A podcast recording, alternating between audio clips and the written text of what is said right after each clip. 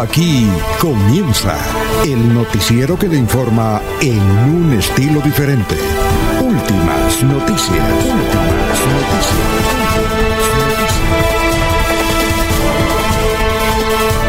La información analizada por los expertos, sin sesgos, explicada con detalles, sin tanta carreta. Últimas noticias por Radio Melodía, también por Facebook y YouTube Radio Melodía. Director Alfonso Pineda Chaparro.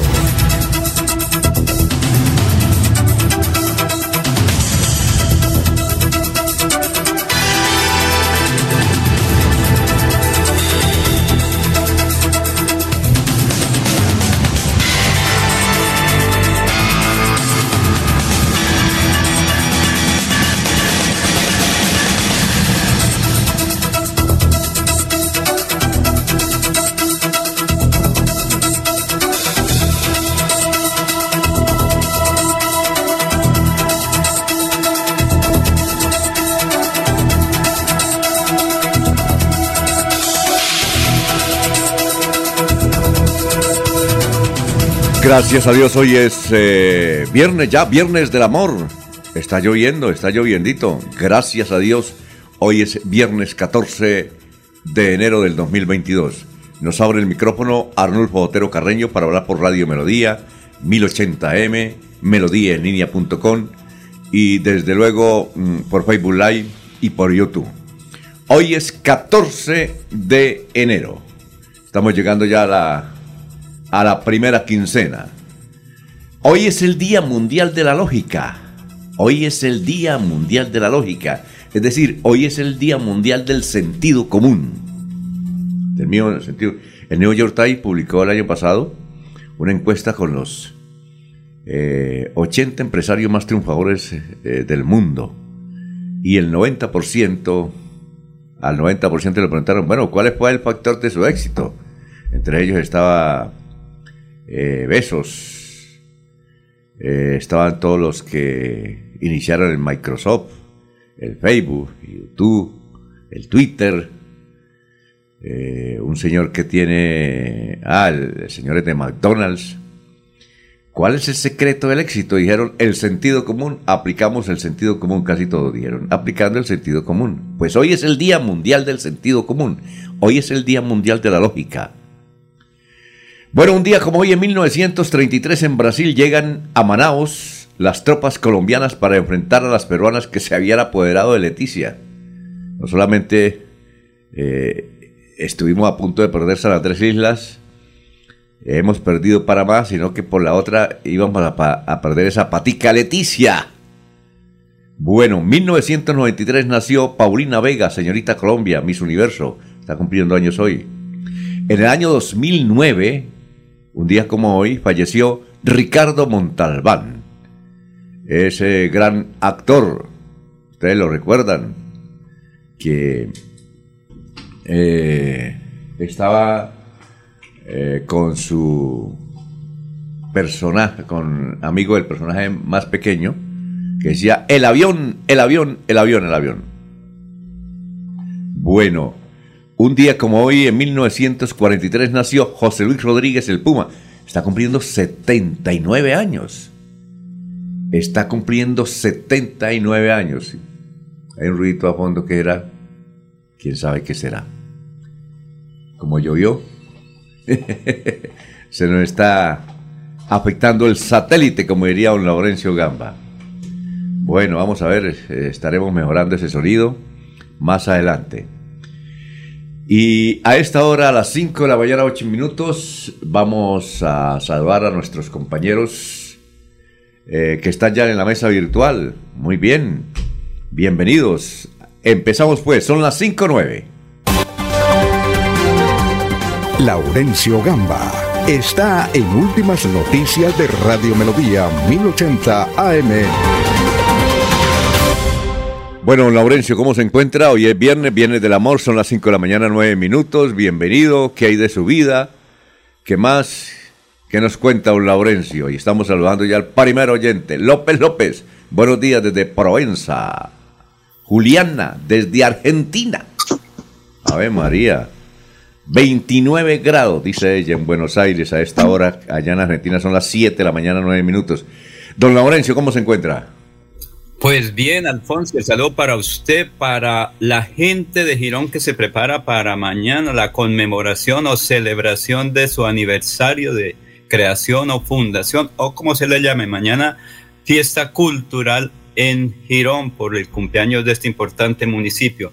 Y el gobernador de Santander, su secretario del Interior, se reunirá próximamente con alcaldes de Santander, con la policía, el ejército, y la Fiscalía con el propósito de un Consejo Extraordinario de Seguridad el primero del año con el fin de analizar los hechos violentos, la inseguridad y todo lo que tiene que ver en Santander como consecuencia de, la situación que se está viviendo. Esto será la próxima semana. Han dicho que podría ser el lunes, donde estarían casi todos los alcaldes de Santander en Bucaramanga para analizar uno a uno la situación que se registra en los 87 municipios. El sur de Santander se podría quedar incomunicado como consecuencia de la temporada de lluvia. Hay dificultades en la transversal del Carare por algunos pasos que están restringidos, además de las protestas que tienen algunos campesinos en este corredor vial por la situación de la vía. Habitantes de Sotonorte también han pedido que se arregle la salida eh, hacia esta provincia en Bucaramanga. Los primeros 10 kilómetros hacia Sotonorte, hacia los municipios de Suratá, California y Beta se encuentran en pésimas condiciones. El resto se está reactivando con el turismo. Quienes van a Sotonorte, pues cuando llegan ahí a los barrios del norte de Bucaramanga, encuentran esas dificultades, pero el resto sí está buena la vía. Los estudiantes de los uh, municipios no certificados inician sus actividades el 24 de este mes, así lo anuncia la secretaria de Educación María Eugenia Triana, que más adelante estará aquí en últimas noticias. Los alcaldes de varios municipios de Santander analizan la situación para suspender sus eventos culturales, folclóricos o deportivos o recreativos. Ya lo hizo el municipio de Oiva que no va a tener ferias este 20 de enero y otros en las provincias analizan esta misma situación. Y ayer varias actividades se tenían programadas en el sur de Santander para eh, salir adelante. Sin embargo, la protesta de campesinos eh, en el tras, eh, la transversal del Caralia pues tiene dificultades, pero hoy será suspendido el servicio de energía en el sur de Santander como consecuencia de puesta en funcionamiento de la red de alta tensión entre Barbosa y Sucre. Y el sábado será suspendido el servicio de energía en una parte central de Bucaramanga. Barrios como el centro, Alares y San Francisco serán afectados y Germán Albeiro González se reunió con la secretaria de Educación del departamento María Eugenia Triana. Este es el sindicato de educadores de Santander que lograron acuerdos con las autoridades departamentales para los municipios no certificados. Precisamente aquí está el dirigente sindicalista del magisterio, el eh, docente González. Un cordial saludo a todos los maestros del departamento de Santander. Desde el Comité Ejecutivo del Sindicato de Educadores de Santander queremos informar a los maestros del departamento en el siguiente aspecto. Primero, frente al calendario que fue publicado, vimos en la Secretaría de Educación, llegamos a un acuerdo de hacer una modificación y la Semana Santa pasa a ser semana de vacaciones a semana de desarrollo. Damos el parte de tranquilidad a todos los compañeros maestros que se postularon para el proceso de traslado que a partir del 20 de enero se abre el tema humano para adelantar el proceso de los actos administrativos y empiezan a quedar en firme las notificaciones a partir del primero de febrero y hasta el 10 de febrero. Toda la tranquilidad y seguimos atentos para seguir informando a todos ustedes, compañeros docentes, y el comité ejecutivo siempre estará atento a las inquietudes del magisterio santanderiano. Un abrazo, Dios les bendiga.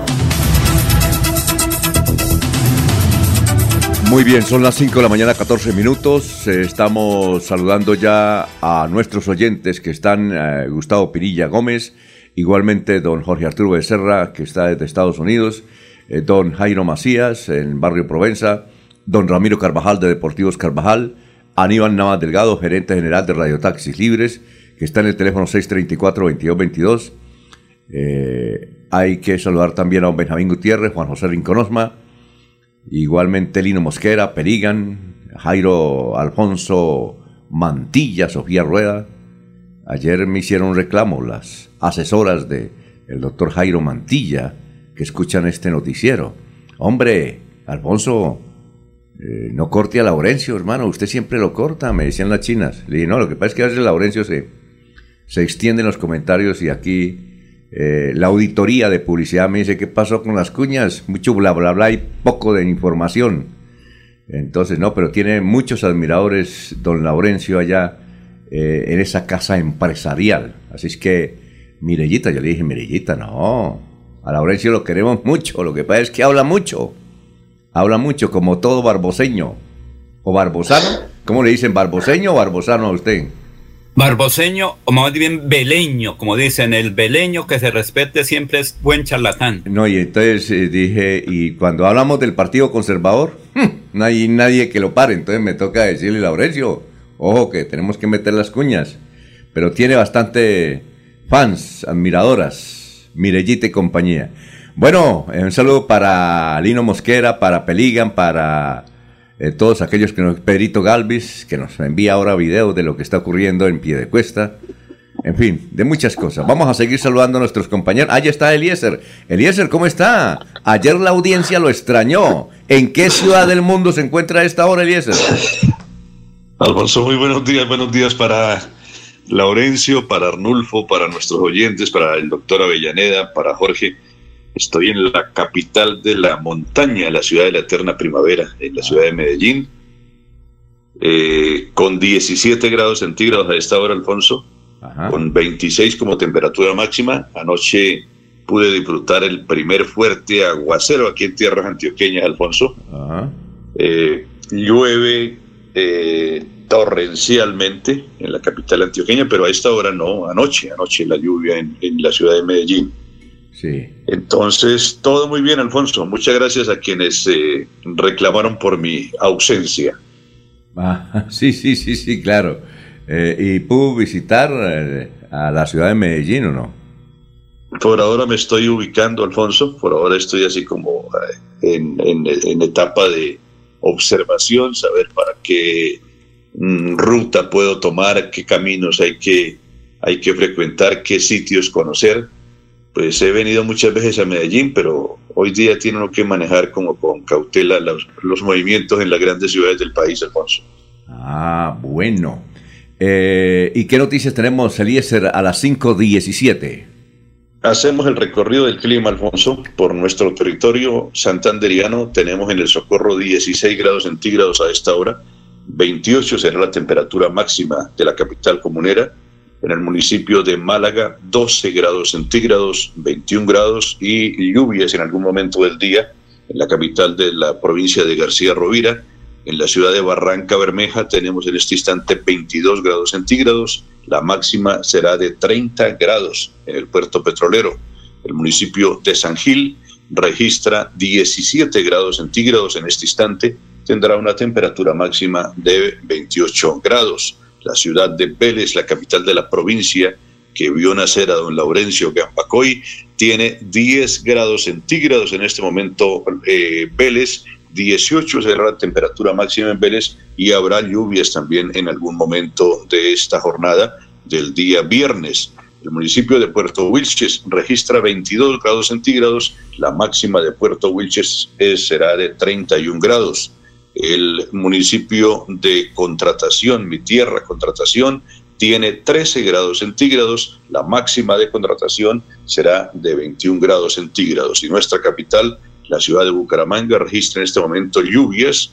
Eh, dice que la lluvia continuará por lo menos una hora más en algunos sectores importantes de la capital santanderiana, 20 grados centígrados en Bucaramanga y la temperatura máxima de este día en la capital santanderiana será de 28 grados centígrados, don Alfonso.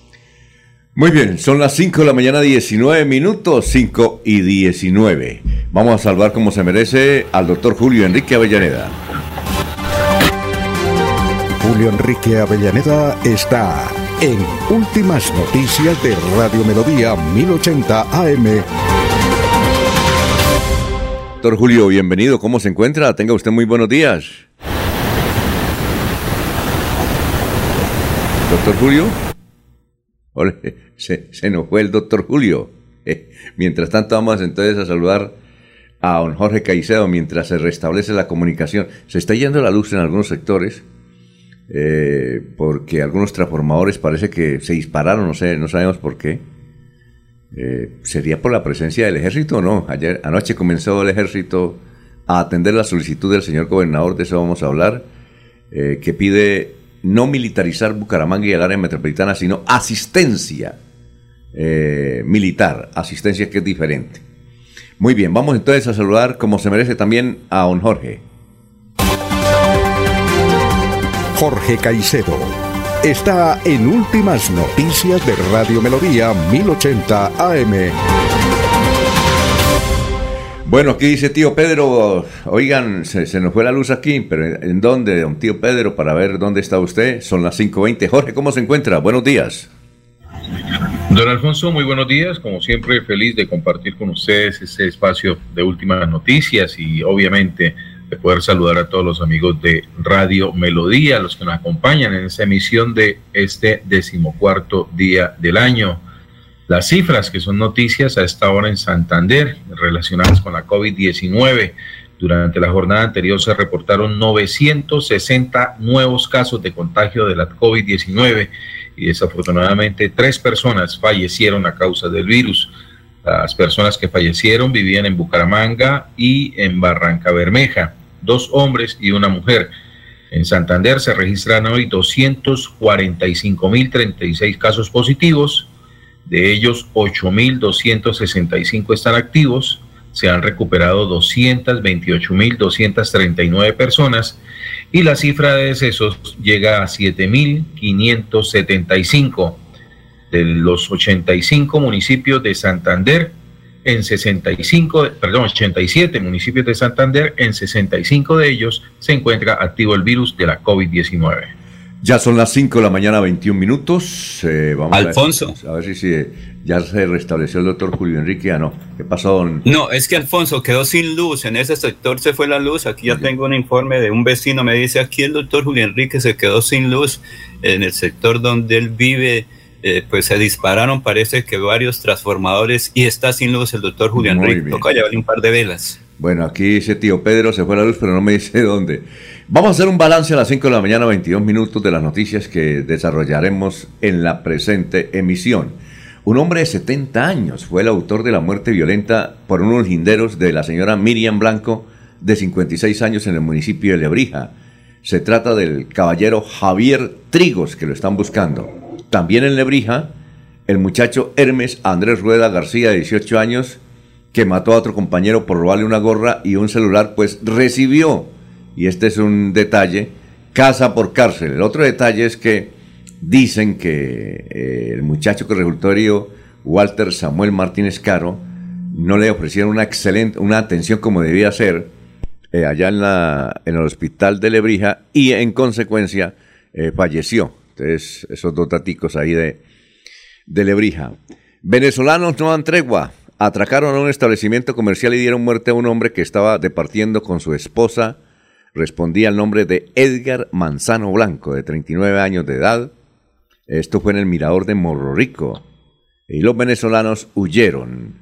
Él estaba con su esposa, este, prendieron un cigarrillo, se sentaron ahí eh, en, ese, en un sitio donde partieron además con otras personas. Llegaron venezolanos en moto. Uno se bajó eh, y comenzó a disparar no hubo posición de Edgar Manzano Blanco, según lo que comentan los vecinos, y este resultó muerto.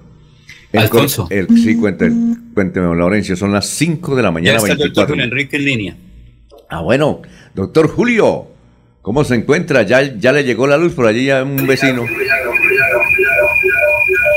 Alfonso, muy buen día para usted, para Laurencio, para Arnulfo, para Eliezer, para toda nuestra amable audiencia de la potente Radio Melodía. Sí, aquí sufriendo los contratiempos de la electrificadora que nos interrumpió por algunos segundos el servicio eh, de energía. ¿Por qué será que cuando llueve se interrumpe la luz? Es increíble, ¿no? Que no debía ser, ya estamos en una época de mucha tecnología. tengamos esos contratiempos. Eh, bueno, pero estamos mejor que en Argentina, doctor Julio, porque a raíz de la ola de calor eh, hay muchos sectores, vastos sectores de Argentina que se suponía un país más desarrollado que Colombia, pues no tienen luz. Y uno no tener luz y energía con temperaturas de 40 grados, difícil, ¿no, doctor Julio? Sí, no es fácil, no es fácil, ¿no? Bueno, doctor Julio, ¿y cuál es el santo de hoy? Hoy es el día de San Félix. Félix viene justamente de hombre feliz, ¿no? Ajá. Santo de, de origen italiano, Alfonso, hace los años 250 eh, después de Cristo, por supuesto. Eh, se hizo religioso desde muy temprano. Toda su familia era de, de, formación militar, ¿no? Y quisieron sus mayores que él siguiera esa misma actividad, pero dijo, me voy a convertir en soldado, pero en soldado de Cristo. Y en efecto ingresó a la vida religiosa y enfrentó con una gran valentía la persecución de emperadores como Decio, emperadores como Valeriano, que fueron eh, implacables contra los cristianos. Y él fue sujeto, o mejor objeto de, de castigos y de torturas y de una serie de eh, hechos que eh, intentaban disuadirlo de su, de su accionar como cristiano. Se le atribuyen numerosísimos, numerosísimos milagros a Si hay santo al que eh, se le reconozcan o se afirmen de él que un síndrome de milagros, yo creo que San Félix está en ese primer lugar. Y dice la tradición entre los italianos, porque era italiano, un pueblito llamado Nola, que un día como hoy, 14 de enero, suceden cualquier cantidad de milagros en su, en su pueblo natal. Eh, hay eh, peregrinaciones hacia su sepulcro y, en fin, es un día. Aló, aló se nos, eh, doctor Julio, se toca mejorar. ¿Qué será el sonido que retroalimenta? que es, tal vez? Doctor Julio, a ver si eh, retroalimentamos, porque lo que usted está hablando no... ¿Aló, doctor Julio? sí. Es que... Yo lo eh, oigo, ¿usted me oye? No, yo lo escucho, pero lo, escuchamos. De pronto los audífonos. Pero eh, se está... No, no, créame que no es ninguna de esas dos circunstancias, Alfonso. Tengo todo absolutamente revisado, equipado nuevo para prepararme para mis actividades académicas. Luego no creo que sea ni el computador ni los audífonos. Yo creo que es deficiencia de, de señal. Será, no, no, pero, pero es que eh, usted está, yo lo escucho bien. Alfonso, es que cuando llueve se dificulta si tenemos el antiguo sistema de Telebucaramanga. ¿Qué días me llamaron? Me dijeron, ah, es que tiene dificultades porque se debe cambiar a un nuevo sistema. y, doctor Julio, ¿usted tiene Telebucaramanga o dónde tiene usted? No, no, yo tengo claro. Claro, claro, claro, claro, claro. Si se retroalimenta ahí, quién sabe qué será. ¿Qué será esa parte? Porque, mire, eh, uno eh, cierra su, o aquí cierran su, su cápsula y se va el sonido, pero cuando le abren, se ¿aló, doctor Julio? Sí, sí, lo oigo, lo oigo. Allá, ah, no. Mejoró, sí, mejoró. Sí, mejoró. No, sabe, doctor Avellaneda, una recomendación, de pronto tiene un poquito alto el volumen de los audífonos. Mérmele un poquito el volumen de los audífonos, es que eso es muy sensible ahora, tanto los micrófonos como los audífonos son muy sensibles. Entonces, mérmele un poquito, bájele un poquito el volumen de los audífonos y seguro no se le va Son muy modernos. a retroalimentar. Sí. ahí hemos atendido la sugerencia de, de Eliezer, le hemos bajado el, el volumen. No, pero sí. Esperemos, esperemos que el contratiempo se supere. Vamos a ver si se supera el contratiempo, doctor. Muy bueno, muchas gracias. Son las 5 de la mañana, 20 minutos, pero no nos dio la frase de hoy. ¿Aló? Sí. La frase ahí eh, para. A ver. A, propósito del, del, Viernes del Amor, Alfonso. A ver.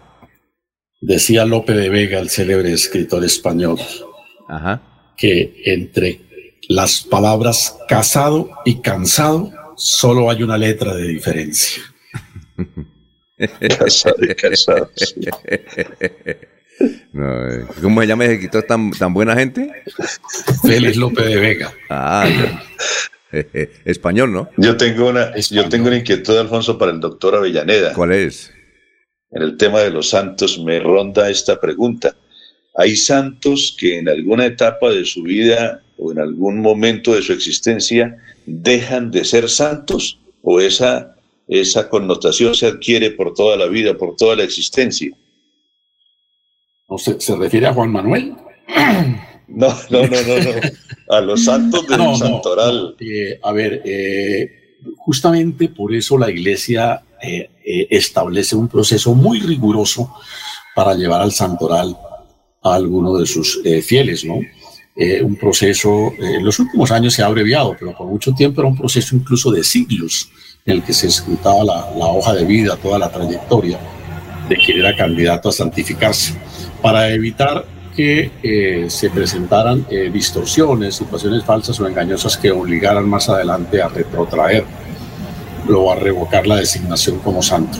De manera que quien llegue al santoral realmente permanece como tal. No, no, tengo en mente Eliezer eh, eh, personaje alguno al que después de haber sido santo se le haya degradado. Sí, nosotros tampoco. doctora Villaneda, la, la, pregunta sería si, si existe alguna persona que haya entrado al santoral estando en vida? No, no. En vida no, no, no, se ingresa al santoral, ¿no? Eh, lo que, se ha venido implementando incluso en los últimos años, a raíz de las decisiones de los papas últimos, es que eh, tan pronto muere eh, se eleve eh, al santoral a esa persona, como ocurrió con Santa Teresa de Calcuta, por ejemplo, con el Papa Juan Pablo II, eh, en fin, con algunos personajes de la iglesia de, este orden, porque la tradición era que se requerían muchísimos años para postularlo como santo. Aunque, doctor, algunos doctores de la Santa Madre Iglesia y sobre todo aquellos que se separaron de la Iglesia han escrito artículos sobre eso de que eh, el único santo vivo que hay de la Iglesia Católica tiene que ser necesariamente el Papa.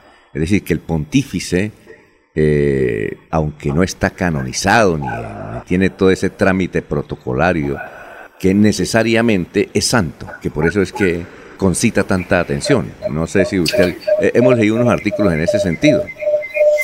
y ahora, y, lo hemos revivido ahora que el Papa es argentino, de varios tratadistas argentinos que hablan de que eh, hay una tradición en la Iglesia Católica, eh, no oficial, pero sí eh, más de, lógica, hoy que es el Día Mundial de la Lógica, que quien es pontífice necesariamente es santo.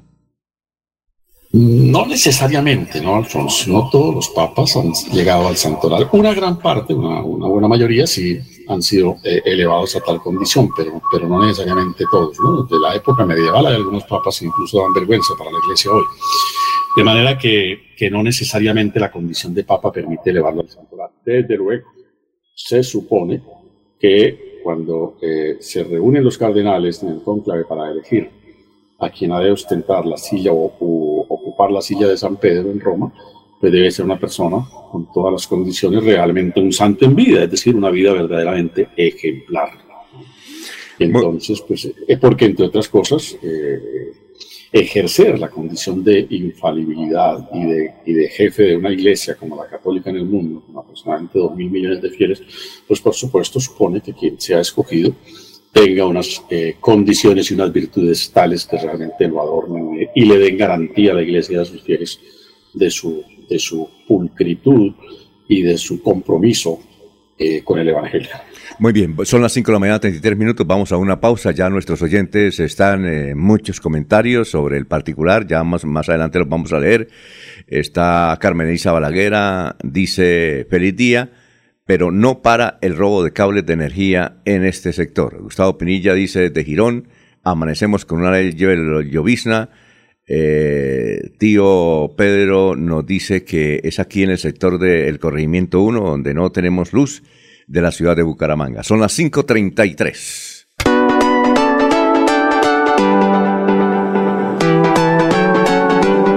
Melodía, Melodía, Radio Sin Fronteras.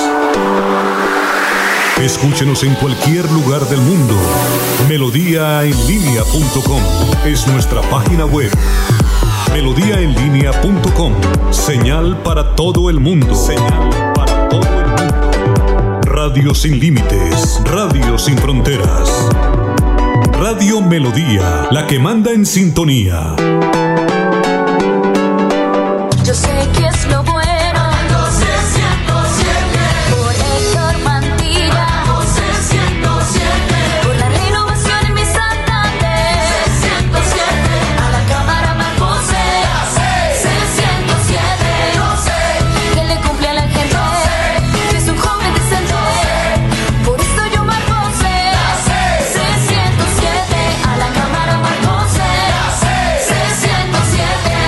Conservador. Publicidad política pagada. Atención, atención, papás y mamás. Este año Cajazán les tiene una gran noticia para comenzar el año más resaltado. ¡Sí! ¡Comenzó la feria escolar! Te esperamos en el supermercado Cajazán Puerta del Sol, donde podrás redimir tu bono escolar. Disfruta increíbles descuentos créditos y muchos más beneficios hasta el 28 de febrero. Y por tu carro y tu moto no te preocupes, porque hay 127 parqueaderos disponibles.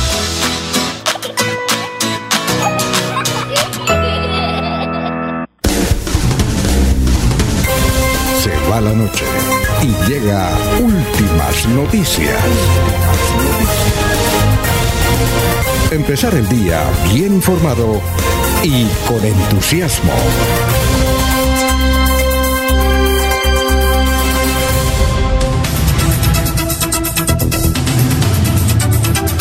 Muy bien, son las 5 de la mañana, 36 minutos. Vamos a continuar con nuestro balance de noticias. A esta hora, eh, coronavirus, como lo dice usted, Jorge Santander, confirmaron tres muertes y 960 nuevos casos, eh, según el reporte de ayer jueves. Aparecieron en materia política avisos y murales en el área metropolitana donde se resalta el nombre de Héctor Mantilla, número 107 en el tarjetón a la Cámara, y José Alfredo Marín, número 20 al Senado por el Partido Conservador. Son avisos compartidos. Pues se mencionaba que el doctor Héctor Mantilla pues ha hecho un acuerdo con un eh, candidato al Senado del, eh, del departamento de Risaralda, pero hemos visto varios avisos ya y vaya donde se menciona al doctor Héctor Mantilla, 107 en el tarjetón, y a la Cámara, y José Alfredo Marín, santanderiano, número 20 al Senado. El gobernador de Santander eh, pidió asistencia militar, dice que no es militarizar, pero sí asistencia militar para enfrentar la inseguridad en el área metropolitana de Bucaramanga. No es militarizar la ciudad, recalcó. Eh, hay, bueno, se van a colocar antenas celulares en el barrio La Concordia, San Miguel, Fontana, Las Américas, La Novena, con calle 31 y en el sector de Candiles. algún sector de la comunidad se opone, pero es que son necesarias, son necesarias estas antenas celulares, sino cómo se avanza para el desarrollo. Ola de calor en Barranca Bermeja, nos dicen aquí hasta 40 grados de temperatura y bajó el, río, el caudal del río Magdalena. Alerta en el Magdalena Medio Santanderiano por las altas temperaturas que ya causan problemas de navegabilidad en el río. Idesan revocó la licitación para la doble calzada a la Virgen La Cemento, tras la controversia por el posible direccionamiento de la licitación para la construcción de la importante obra de infraestructura. El IDESAN confirmó que el proceso fue revocado por falta de financiación anuncian el cierre de la calzada en la autopista Bucaramanga-Piedecuesta. A partir del próximo lunes se afectará un tramo a la altura del centro comercial de la Cuesta en sentido norte-sur. Como medida de contingencia, el tráfico será desviado por la paralela que existe en el sector. Murió intoxicada una mujer luego de ingerir una gaseosa pasada. Eso fue aquí en el Santander. Una mujer, según el parte médico, sufrió una grave intoxicación en Santander luego de beber una gaseosa que había sido abierta hace más de seis días. En el periódico El Tiempo hay un artículo que dice que abren convocatoria para mejoramiento de vivienda en barrios de Bucaramanga. Eh, los líderes comunales deben postular a su comunidad y tienen plazo hasta el 21 de enero.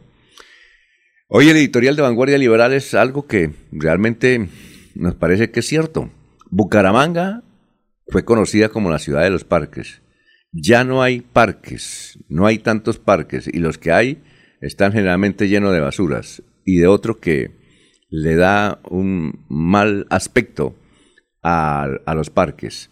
A nivel nacional, el coronavirus, ¿cómo está? 30.283 nuevos casos y 96 personas murieron por COVID en Colombia. Continúa el aumento de contagios en Bogotá, poniendo la mitad y de una manera significativa se dispara el número de muertes, especialmente en el Valle del Cauca.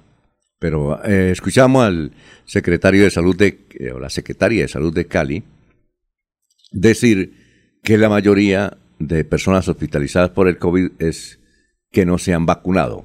Juan Carlos Echeverry se bajó de su candidatura presidencial, aunque fue quien creó la coalición de la experiencia que unió a Fico, Char, Barguil y Dirian Francisca Toro.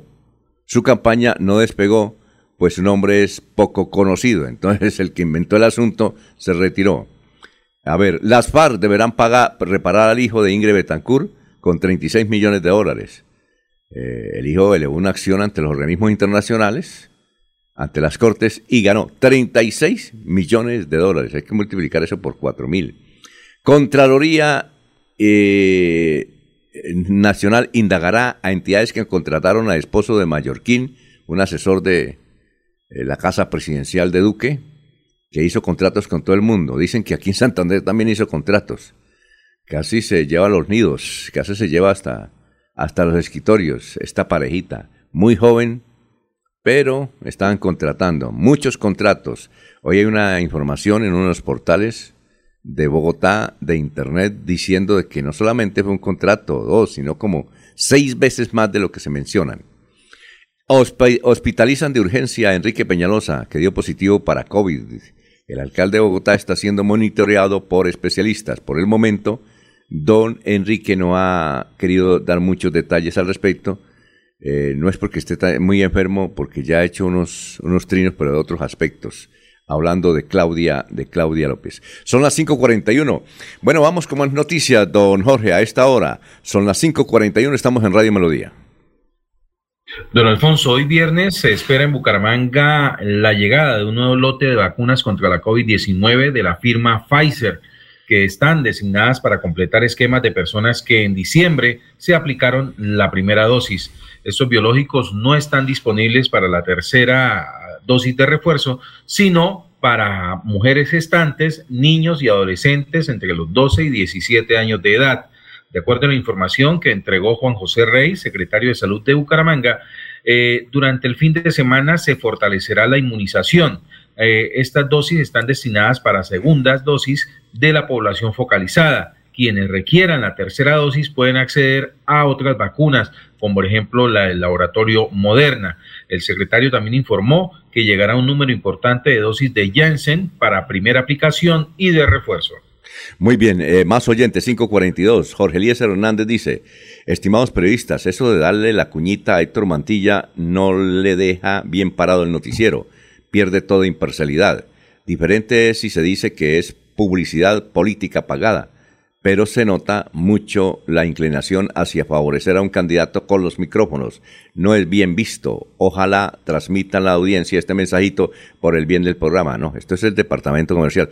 Don, don Eliezer, y, si yo me pongo a pelear con el departamento comercial, me votan. Así es sencillo.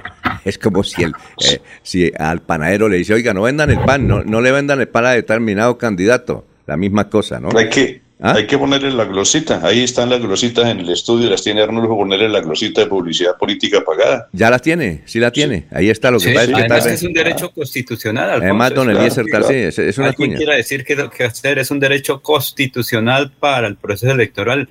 La persona está para anunciar, el candidato tiene el tiempo normal para anunciar y pues eso tiene un costo. Eh, en Con toda seguridad van a aparecer con toda seguridad van a aparecer en próximos días cuñas de otros candidatos de otros partidos. Sí, claro. En, Bogotá. Hay decirle al oyente, al oyente que le pida a su candidato que pase por el departamento comercial de Radio ah, Sí, así, don Jorge Elías, a ver su candidato y decir, oiga, tenemos, ha escuchado la cuña de su candidato aquí por el departamento comercial. Es un fuerte, un, fuerte departamento comercial. En Bogotá están colocando eh, eh, no publicidad política pagada, sino publicidad pagada. Y le quitan política. Sí. Sí, sí, porque ya sabe que, que es política. Pero aquí sí, el mensaje de don Eliezer. Sí está ahí, publicidad política Ah, pagada. ¿A qué hora vuelve a salir la, la, la cuña de, de Héctor Mantilla, don Anulfo, para decirle aquí al oyente que esté pendiente? ¿A las y 45? A las y 45, ya casi, en un minuto, don Eliezer.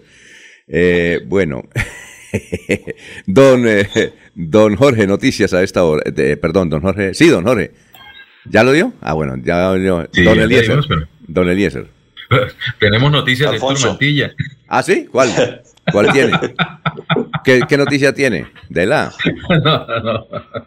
Ah. A- ayer hablé precisamente con uno de los directivos de la campaña de Héctor Mantilla. Y, y, eh, es que eh, yo publiqué un trino ayer diciendo eh, en Florida Blanca y en casi todo el departamento de Santander hay avisos compartidos, porque generalmente la fórmula es la que hace un aviso compartido. Eh, que va al Senado, pues está la foto del candidato al Senado y el candidato a la Cámara. Pero hemos visto que el candidato al Senado es José Alfredo Maír y, y- enseguida, como demostrando que es la fórmula, está el doctor Héctor Mantilla. Entonces yo publiqué eso. Entonces alguien de la campaña me llamó y me dijo, sí, eso es verdad. Claro que él sigue con el doctor Barguil. Pero es que una gran cantidad de votación de Héctor Mantilla aquí en el departamento de Santander va a votar, va a votar por eh, José Alfredo Marín, que es santanderiano. Lo que pasa es que eh, Héctor Mantilla, eh, a raíz de su alcaldía, por el hecho de haber sido el más joven alcalde de Florida Blanca, pues tiene seguidores, sobre todo jóvenes, muchos jóvenes en Colombia. Entonces, en, el departamento de Risaralda, pues sí aparece Héctor Mantilla, eh, con, y en otras regiones, Héctor Mantilla, eh, eh, perdón, el, el candidato de, de Risaralda y una parte de los amigos de Héctor Mantilla, como es una votación nacional, van a votar por el señor de Risaralda, pero aquí en Santander, básicamente nos decía, la votación es para el doctor José Alfredo Marín. Dije, ah, bueno, ya, listo, aprobado, no hay ningún problema. Y ayer me dieron a conocer unos datos, dijo, no lo dé, pero hay unos grandes sectores políticos que están apoyando a Héctor Mantilla. Eh, dirigentes. Sí, señor. Sí, entonces eh, mm, eh, yo le dije, doy la noticia, no, espere, estamos preparando un comunicado para mencionar esos grandes líderes políticos de Santander que están con Héctor Mantilla. Le dije, ah, bueno, espere el comunicado, eso fue lo que pasó. Sí, no, dañe el, no dañe el comunicado, dijeron. Ah, sí, no, daña- no, no daña el comunicado. Bueno, don Eliezer, lo escuchamos. Don Alfonso, ampliamos la noticia del tema del exalcalde de Bogotá, Enrique Peñalosa. Sí, claro. Eh, mm, como usted lo decía, fue llevado al hospital Simón Bolívar por coronavirus. Él ya se había ausentado en la tarde de ayer de una reunión con los también aspirantes presidenciales de la coalición Equipo por Colombia, en la cual se debatía la posibilidad de permitir el ingreso al candidato presidencial del Centro Democrático, el doctor Oscar Iván Zuluaga. A través de la cuenta de Twitter, el equipo de comunicación del exalcalde de Bogotá confirmó que el aspirante a la presidencia presentó los síntomas usuales del COVID-19. Sin embargo, eh, dicen que presentó escalofrío, fiebre y debilidad. Más sobre esta información, Enrique Peñalosa también presentaba saturación del 84%. Por esta razón, su médico tratante lo remitió al Hospital Simón Bolívar, en donde fue sometido a examen de rutina. Eh, según el equipo de comunicación, el político no presenta mayores complicaciones y está fuera de peligro, por lo que aspiran a que sea dado de alta hoy viernes 14 de enero. Esto sobre el caso del COVID-19 del ex alcalde de Bogotá, el doctor Enrique Peñalosa. Y suponemos que está vacunado, que no sabe, hay mucha gente en Colombia importante que no está vacunada. Eh, Enrique Peñalosa tiene 68 años de edad y es un gran deportista. Él nos, cuando viene aquí a Bucaramanga a dar conferencias, él dice, generalmente yo salgo, saco la cicla y me voy con mi hija y vamos a recorrer eh, Bogotá y cerca de Bogotá. Él es un gran deportista. Eh, no sabemos qué fuma eh, y por eso no sabemos, y, además desconocemos si está vacunado o no porque nos hemos enterado que importantes personajes de la vida colombiana y mundial, por ejemplo, ese tenista, no están de acuerdo con las vacunas y no se, no se la aplican. Y hay mucha gente que no se aplica la vacuna. Entonces no sabemos si está en esa condición y por eso fue al hospital, porque la mayoría de los que van al hospital generalmente son personas que no están vacunadas. A propósito, Eliezer, de, pero tiene buen humor. eh, actualmente está de buen humor porque ha publicado un Twitter recordando una declaración de Claudia López cuando Claudia López hace que muchos años fue funcionaria de la alcaldía de Enrique Peñalos en la primera alcaldía. Y ahí Claudia López menciona que Enrique Peñalos es un extraordinario ser humano, es un gran ejecutor, es un hombre honesto y un hombre echado para adelante. Bueno, muy bien. eh, bueno, antes de ir con don eh, Laurencio, eh, vamos a la pausa. Escuchemos entonces la cuña de Héctor Mantilla, candidato a la Cámara de Representantes. Yo sé que es lo bueno.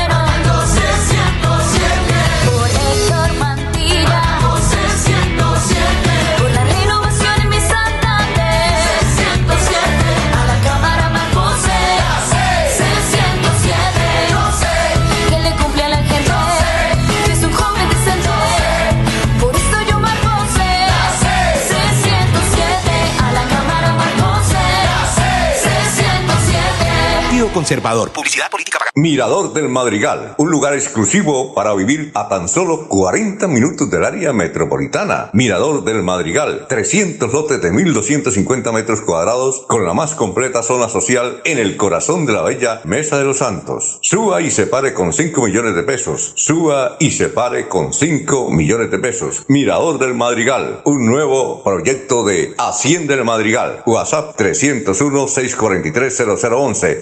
301-643-0011. Comercializa Incomesa.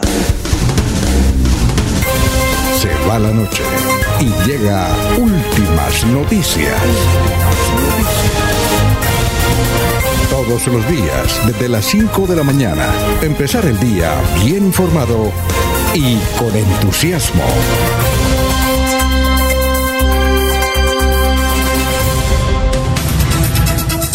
Bueno, don Abelardo Correa, si hay muchos oh, mensajes, don Abelardo Correa nos escribe y dice, buen día, se salió de madre la inseguridad en Bucaramanga, toca decir como el Chapulín Colorado. Y ahora, ¿quién podrá defendernos? Porque no hay alcalde, no hay secretario del Interior, no hay policía, no hay ejército, no hay quien ordene. Don Laurencio, lo escuchamos.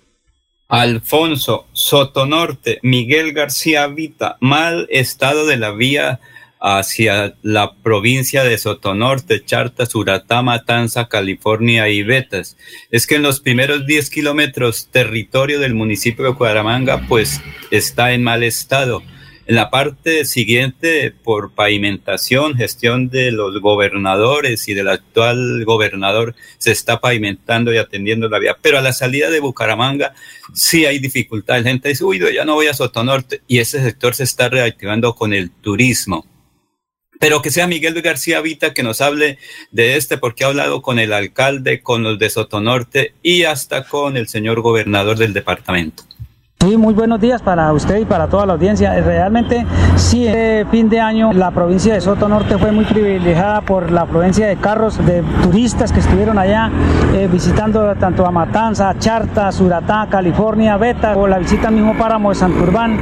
Esto muy concurrida. La provincia de Soto Norte tiene un privilegio que cuenta con las fuentes hídricas caudalosas muy limpias, aguas muy limpias y de paso aprovecha la cercanía de Sotonorte. Dentro de un estudio que estamos haciendo sobre el tema del ecoturismo de la provincia de Sotonorte encontramos la gran debilidad que tiene el- en este momento la provincia, la vía central que va de Bucaramanga hacia la provincia, primeros 10, 12 kilómetros que corresponden al municipio de Bucaramanga, la vía está totalmente dañada, despedazada, está, parece un camino de herradura. Realmente uno le da preocupación con la gente que solamente en la salida hacia la provincia encuentra con una carretera que, que ellos creen que hay para arriba está igual y no, no es cierto.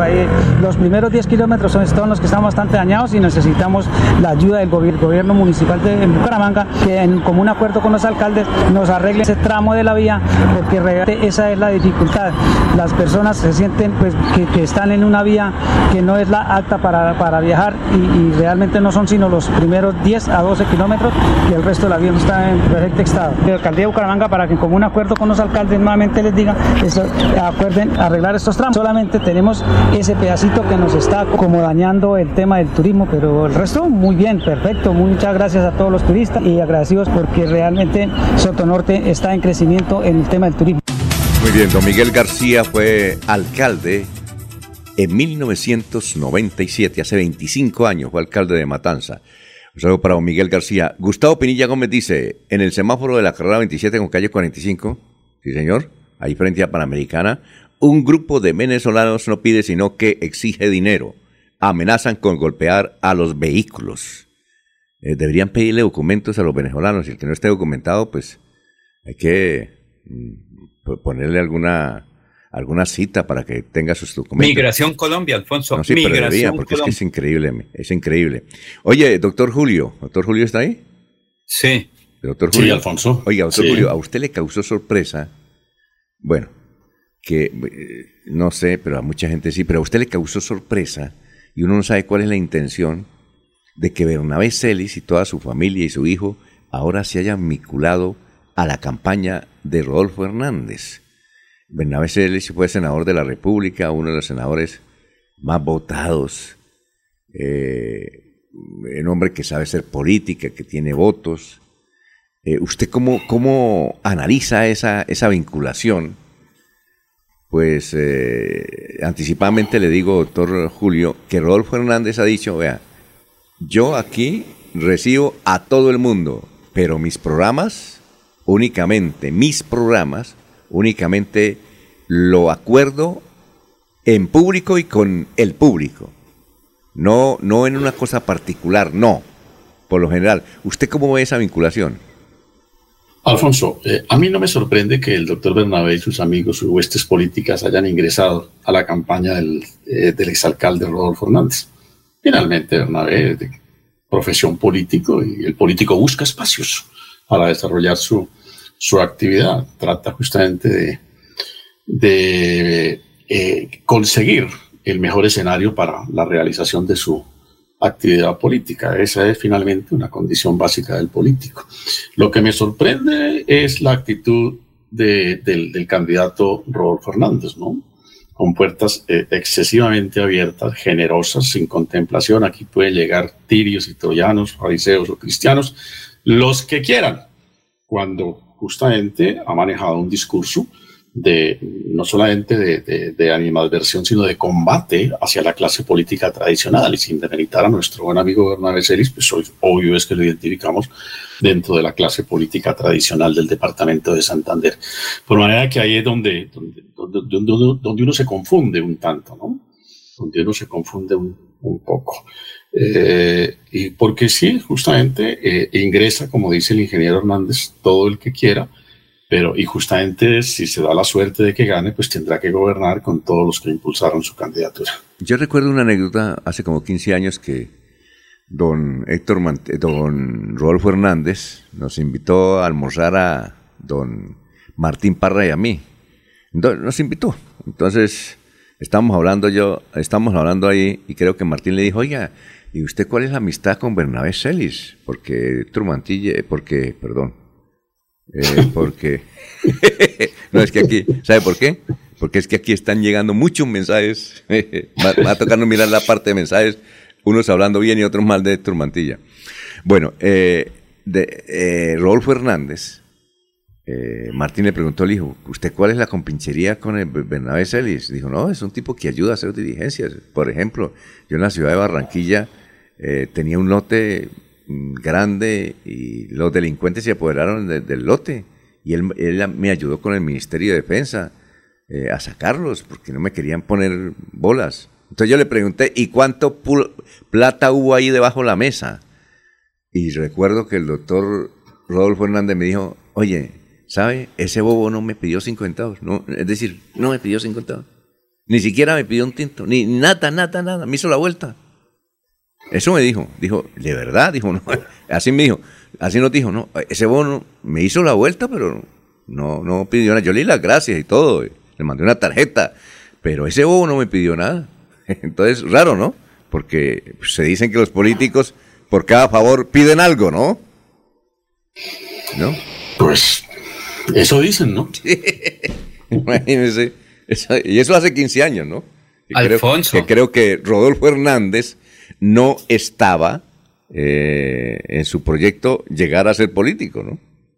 Entonces tal vez por eso, ¿no? Que llegan allá a su oficina y él, él sí dijo, yo aquí acuerdos a puerta cerrada, nada, todo lo filmo, todo lo grabo y todo lo hago en público. Todo el que quiera votar por mí, bienvenido, pero los acuerdos es en forma abierta y con el público. Bueno, con la gente. Ajá. Don eh, Laurencio, ¿qué iba a decir? Alfonso, pero es que mire este dato muy interesante, cambio radical. Ese fue el candidato de hace cuatro años al Senado, don Bernabé Celis Carrillo, y como dicen jocosamente, la mesa lo, le quitó la votación, lo tumbó y le dañó la credencial de senador. Cambio radical. Él estuvo ahí pendiente si podía subirla a la silla que dejó vacía Richard Aguilar Villar, porque Richard Aguilar Villa es de cambio radical. Y luego creo que seguía ya en votación el senador saliente Bernabé Celis Carrillo, que como dice la gente se quemó hace cuatro años, pero hay otro datico. Mario Camacho Prada está con el ingeniero en su candidatura y para la Cámara.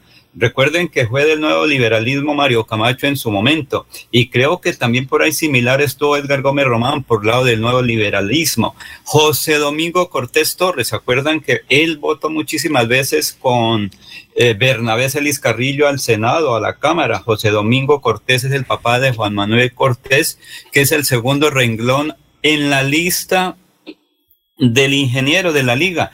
Entonces es la reunificación de cambio radical en la liga. Mira, ahí están los antiguos dirigentes del nuevo liberalismo, del pasado, no de este nuevo viejo liberalismo, no, sino del pasado nuevo liberalismo cuando estuvo aquí dirigente de Socorro, de San Gil, aquí de Bucaramanga, de la tradicional casa de los galán, pero mire que se están unificando, entonces no es extraño, como lo dijo el doctor Julio Enrique, lo de Bernabé Celis Carrillo, ya el Partido Liberal le negó la, eh, digamos que mm, el aval para su hijo Juan Carlos. Recuerde Sí. que él hizo campaña, estaba para la. Cámara, pero cuando llegaron los avales, le dijeron, no, el señor, ese joven no tiene aval porque eso es como cambio radical, eso es como Bernabé Celis y Bernabé no, no, no nos interesa y por eso lo dejaron sin aval. Bien. Entonces, ¿qué es lo que les quedaba? Regresaran de sus amigos antiguos, que ahí va Edgar Gómez Román con la señora que tiene ahí de Ya. candidata en la liga y el segundo que es Juan Manuel. Bueno. eh, Juan Manuel Cortés, Alfonso. Bueno. Ahí va como asegurando, Alfonso. Muy bien, perfecto. Eh, vamos antes de la pausa con los oyentes Raúl Eduardo Quintero Castañeda. Saludos desde el Socorro. Gracias, don Raúl. Jorge Hernández dice, análisis de la vinculación de Bernita a la campaña de Rodolfo. Se trata de que Bernabé, a través de su ex esposa Elvia, cuando fue directora de la CMB, pues el mismo Rodolfo tenía una ficha de su entera confianza, quien era el que le ayudaba eh, a elaborar los POT del área metropolitana y obviamente favoreciendo a Girón y Pidecuesta. Por eso ingresa Bernabé con vaselina a las filas de Rodolfo. Eh, no es así, don Laurencio. Lo que quemó a Bernabé fue la infidelidad de Bernita cuando le pegó a la nueva señora de turno. Al enterarse, Elvia Ercilia le dio la orden de, a, su séquito, a su séquito que los había elegido en los últimos 12 años que votaran por alguien diferente. El aval de Juan Carlos. Muy bien, son las 5, No, pero, perdón, Alfonso, las 6 de la mañana. pero es que un los momentico, votos resultaron sí, los de perdón. Bernabé aquí en Sí, un momentico, Laurencio, mire. Me toca ya, me están indicando, nos hemos pasado, nos toca meter comerciales, don Laurencio, 6 de la mañana, dos minutos. Aquí Bucaramanga, la bella capital de Santander. Transmite Radio Melodía, Estación Colombiana, HJMH, 1080 kilociclos, 10.000 vatios de potencia en antena, para todo el oriente colombiano. Cadena Melodía, la radio líder de Colombia. Yo sé que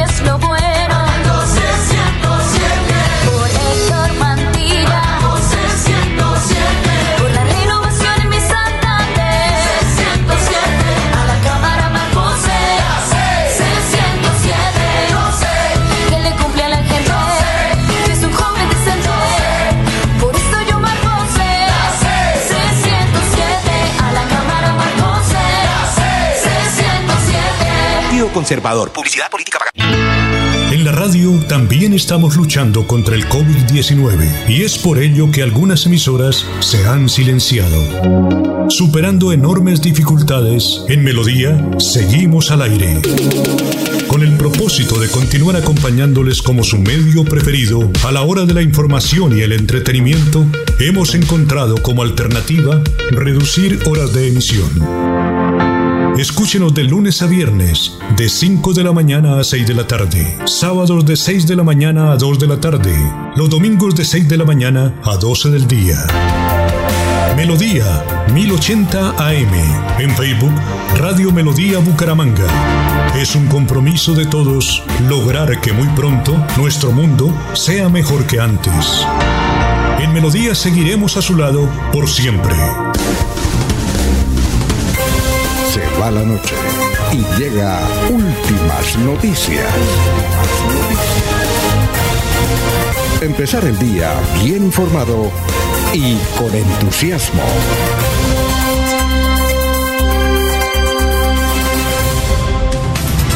Bueno, a esta hora ya está nuestro antropólogo de cabecera, nuestro consejero, el hombre que nos da a conocer frasecitas impactantes, sobre todo hoy, Viernes del Amor, Luis José Arevalo.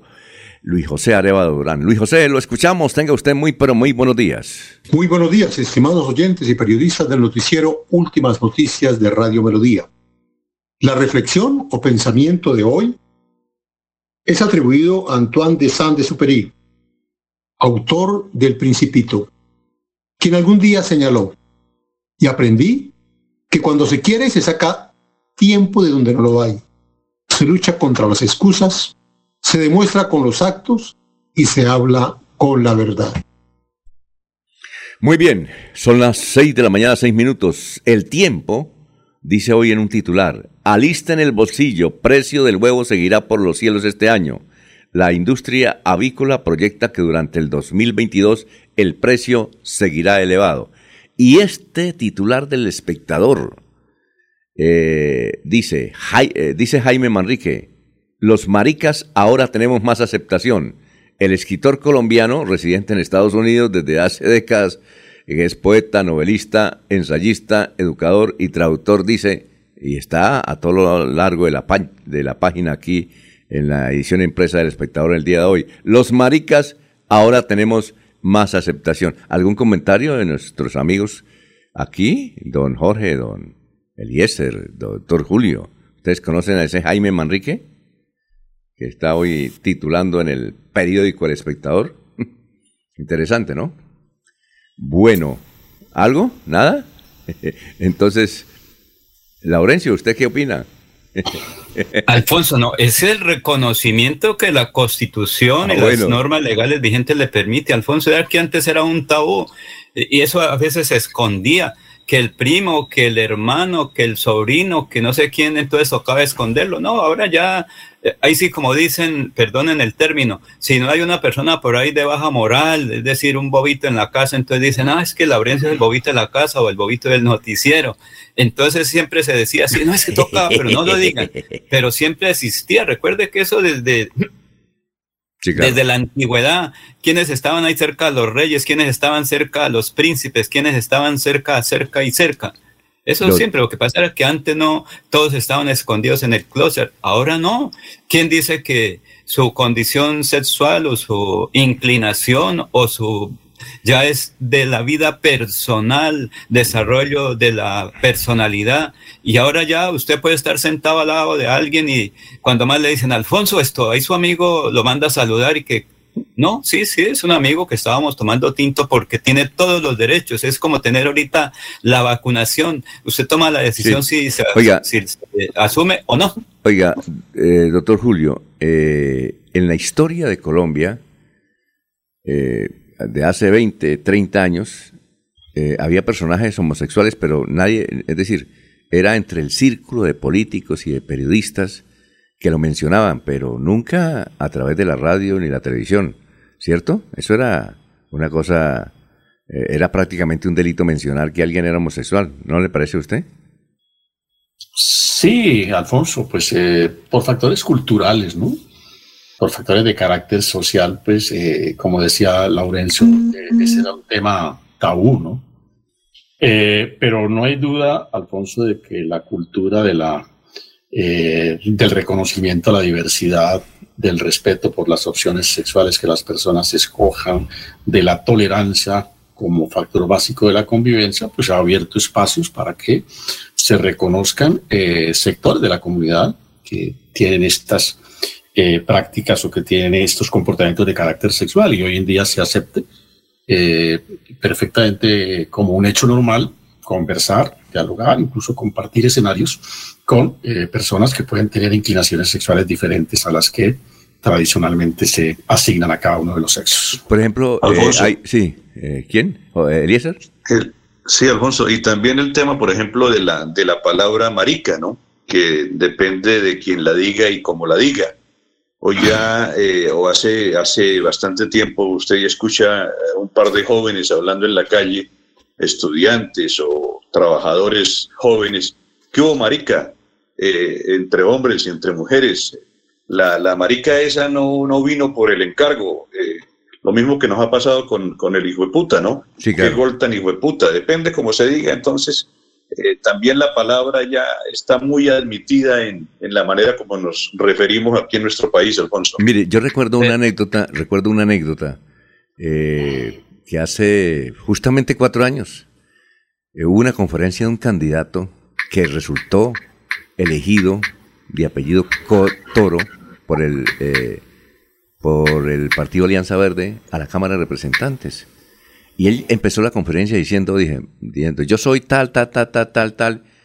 Eh, en el estrato 8 me dicen que yo soy del LGTBI. En el estrato 5 que soy homosexual. Y en el estrato 3 que soy marica. Y dictó la conferencia y dijo que él era homosexual y toda esa cuestión. Eh, eh, eso es una anécdota que, que él contó ahí en el Club de Comercio en una, en una conferencia. Pero, doctor Julio, yo no he escuchado a nadie preguntarle en público a César Gaviria si es homosexual. Todo el mundo habla de él que es homosexual, pero nadie en público le han preguntado, como sí le preguntó un periodista de Univisión hace unos 10 años a Juan Gabriel. Eh, le dijo, ah, eh, un presidente, cuando eso está en Univisión, ahora está en CNN, señor F de Rincón, el señor Fernando del Rincón, algo así. Él le preguntó, eh, Juan Gabriel, dicen que usted es homosexual, ¿sí?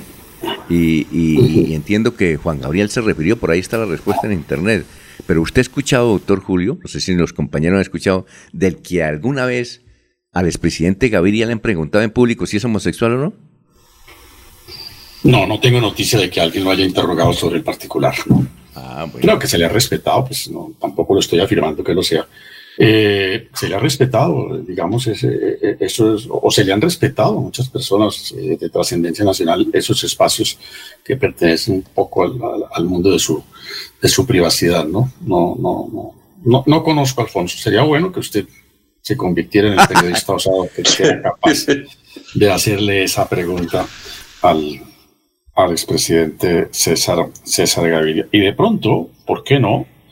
Eh, pensaría que el doctor Gaviria estaría deseoso de que alguien le hiciera esa pregunta con el objeto de eh, clarificar su, su situación frente a ese tema que de tiempo atrás se agita en la opinión pública, ¿no? Entonces, eh, de pronto, de pronto él está esperando que alguien le haga la pregunta, tener la oportunidad para poder referirse Yo sí. sobre el particular, disipar dudas o asumir las actitudes que considere consecuentes. Bueno, esto, eh, en el programa de Buena Fuente, en el canal Trovo, eh, abrigamos la esperanza de tener a César Gaviria hace unos, sé, cinco o seis años, ahí en el set, grabar el programa y entrevistarlos.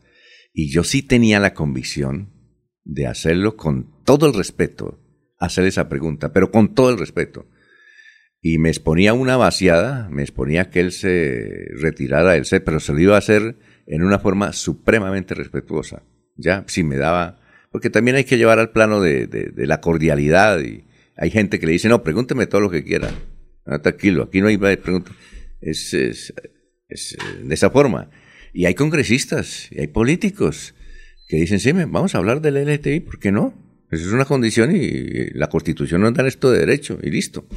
pero no he encontrado, y yo sí he querido, pero entre otro ambiente, porque hubo una rueda de prensa hace como unos, unos tres años aquí en el Hotel Dan y yo estaba ahí, entonces alguien me pidió el codo, me, me, dio el codazo, pregúntele lo que usted quiere preguntarle, y dije, no, esto no es, no, no, no, aquí no, aquí, aquí no, porque aquí salgo detenido, viejo, ¿no? Es en otra condición, en otro, en otro ambiente, sí, en otro ambiente, pero no. Usted lo quería Ahí como más en privado, por lo que veo. ¿Cómo? Sí, ahí corría, Lo quería como Alfonso, más en privado, ¿no? No, no, no, no, no, no.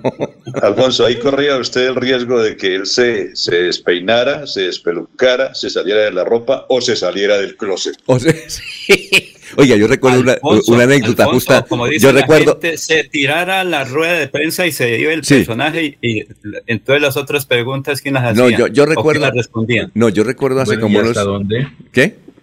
Perdón, ¿y hasta dónde esa pregunta hace parte de, de- de- de- de- de la condición de figura pública si la figura pública lo mantiene en reserva? O sea, ¿no estaríamos también en- eh, como periodistas en la obligación de hacerle la misma pregunta a todo personaje público de quien se llegase a considerar que tiene una inclinación sexual diferente a, la natural? Mire, hace un año tuve la oportunidad por internet de asistir a un foro de periodistas, creo que lo estaban haciendo en el Ecuador, y hablamos, eh, y, se, y se hablaba de ese tema, porque en el Ecuador también hay unos personajes que tienen una condición y eh, la posición de muchos, entre ellas me incluía, era que uno debía hacerle esa pregunta porque todo personaje de la vida pública, la vida pública se la merece, se la debe al público.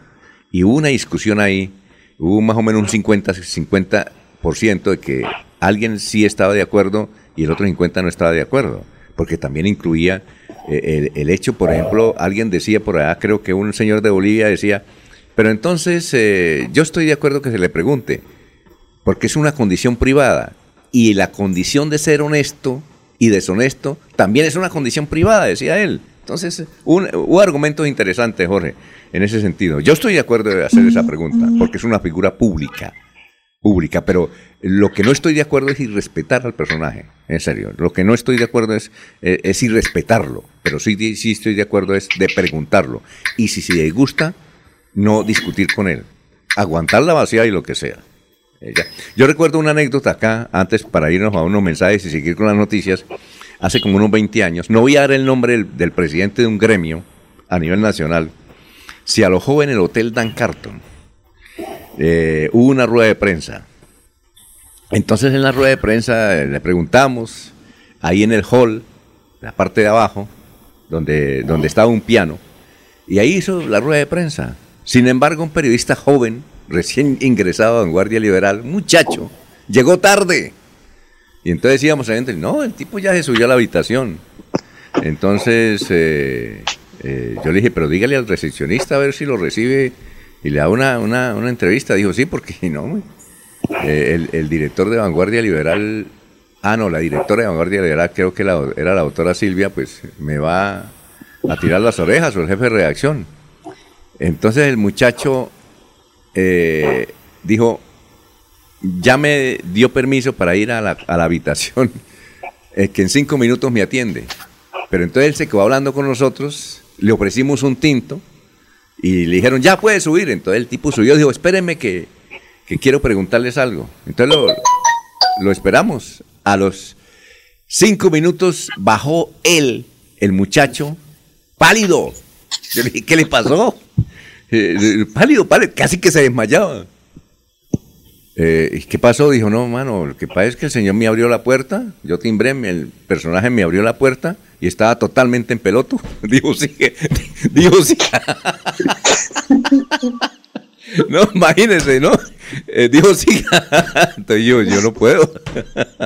Esa fue la anécdota, ¿no? ¿Qué tal? no? ¿Usted qué hubiera hecho, Eliezer? ¿Ah? ¿Qué tal, no? bueno. ¿Quién sabe cuál hubiese sido la reacción? Son, Las 6 de la mañana, 18 minutos, vamos a una pausa y regresamos. La tuberculosis afecta a hombres, mujeres y niños de cualquier edad, sexo, condición económica o grupo étnico. Puede darle a cualquier persona. Cuídate y cuida a los tuyos. Un mensaje de la Secretaría de Salud de Santander. Mirador del Madrigal, un lugar exclusivo para vivir a tan solo 40 minutos del área metropolitana. Mirador del Madrigal, 300 lotes de 1.250 metros cuadrados con más completa zona social en el corazón de la bella Mesa de los Santos. Suba y se pare con 5 millones de pesos. Suba y se pare con 5 millones de pesos. Mirador del Madrigal, un nuevo proyecto de Hacienda del Madrigal. WhatsApp 301-643-0011. 301-643-0011. Comercializa Incomesa.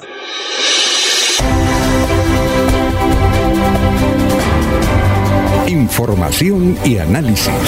Es el estilo de Últimas Noticias por Radio Melodía 1080 AM.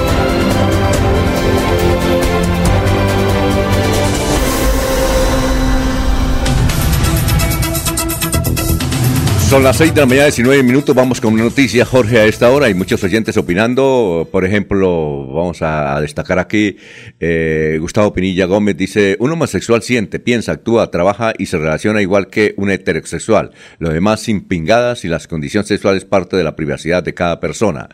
Eh, Gustavo Pinilla Gómez, eh, cuando Gaviria venía a Bucaramanga, la sede de José Luis Mendoza, siendo un simple parlamentario, se burlaban de frente por su condición homosexual. Son las 6 de la mañana, 20 minutos.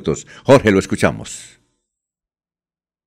Así es, don Alfonso. Siguen las protestas por parte de algunos ediles de la ciudad que han denunciado que la alcaldía de Bucaramanga ha entregado en, con permisos a empresas, a, tele, a empresas de telefonía celular para la ubicación de antenas en lugares considerados de interés público. El edil Omar Herrera dijo que lo que está haciendo la alcaldía con las comunidades de Bucaramanga es un irrespeto al otorgar permisos para que se coloquen en parques y sitios de interés comunitario antenas de telefonía celular. Señaló también que otros ediles de la Comuna 4 eh, le piden al director del Espacio Público y Planeación Municipal una explicación por estas autorizaciones sin socializar el tema con las comunidades. Para la colocación de estas antenas que corresponderían a la telefonía 5G, eh, hay problemas en cinco puntos de la ciudad estos sectores son La Concordia, San Miguel, Fontana, Las Américas, La Novena con calle 31 y Candiles. Eh, son las 6 de la mañana, 21 minutos. Eliezer, noticias a esta hora. Alfonso, eh, la incautación de contrabando hace algunos años anunciaba en nuestro país y en territorio santanderiano eh, muchos millones de pesos en contrabando de licores, de mercancías. La policía mm, del departamento de Santander transmite una información en la cual indica que han sido eh, incautadas mercancías por valor de 55 millones de pesos en vías de Santander.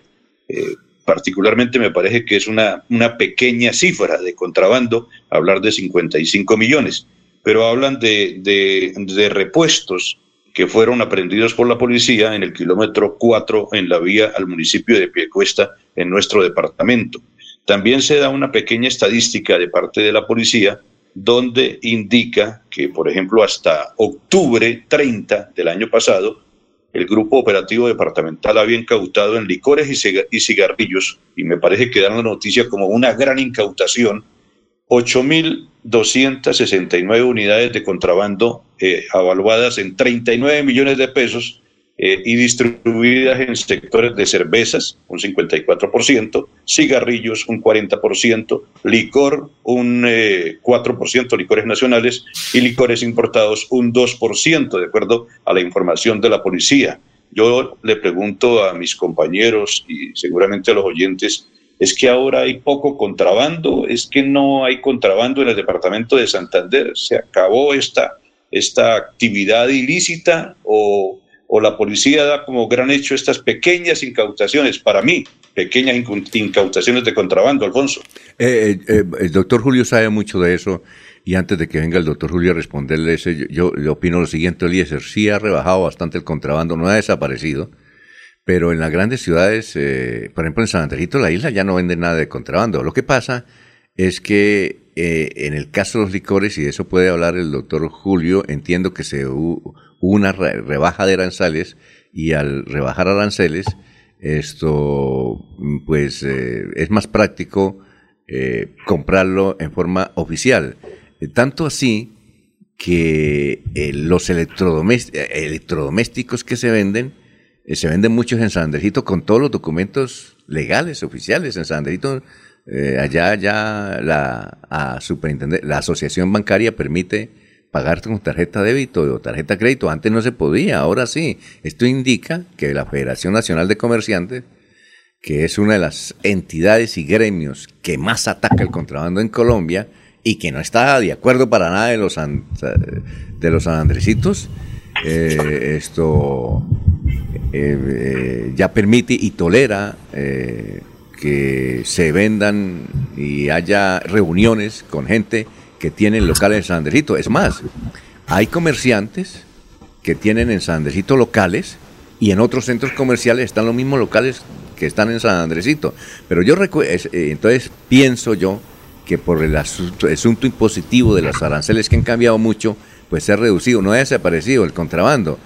Eh, pero sí, Fenalco atacaba con, con dureza eh, el contrabando tanto así que uh, eh, recuerdo que Guillermo Prado Talora era eh, presidente de FENALCO, director de FENALCO aquí en Santander. Y entonces fuimos a una rueda de prensa y a muchos no nos dejó entrar a la rueda de prensa. Preguntamos por qué. No, porque ustedes lo vieron en San Andresito del Parque Centenario eh, dando vueltas por ahí y no nos dejaron entrar a la rueda de prensa. Doctor Julio, ¿tiene alguna referencia sobre el particular? Sí, Alfonso, yo, yo creo que eh, dos fenómenos han operado en, relación con el tema que plantea Eliezer.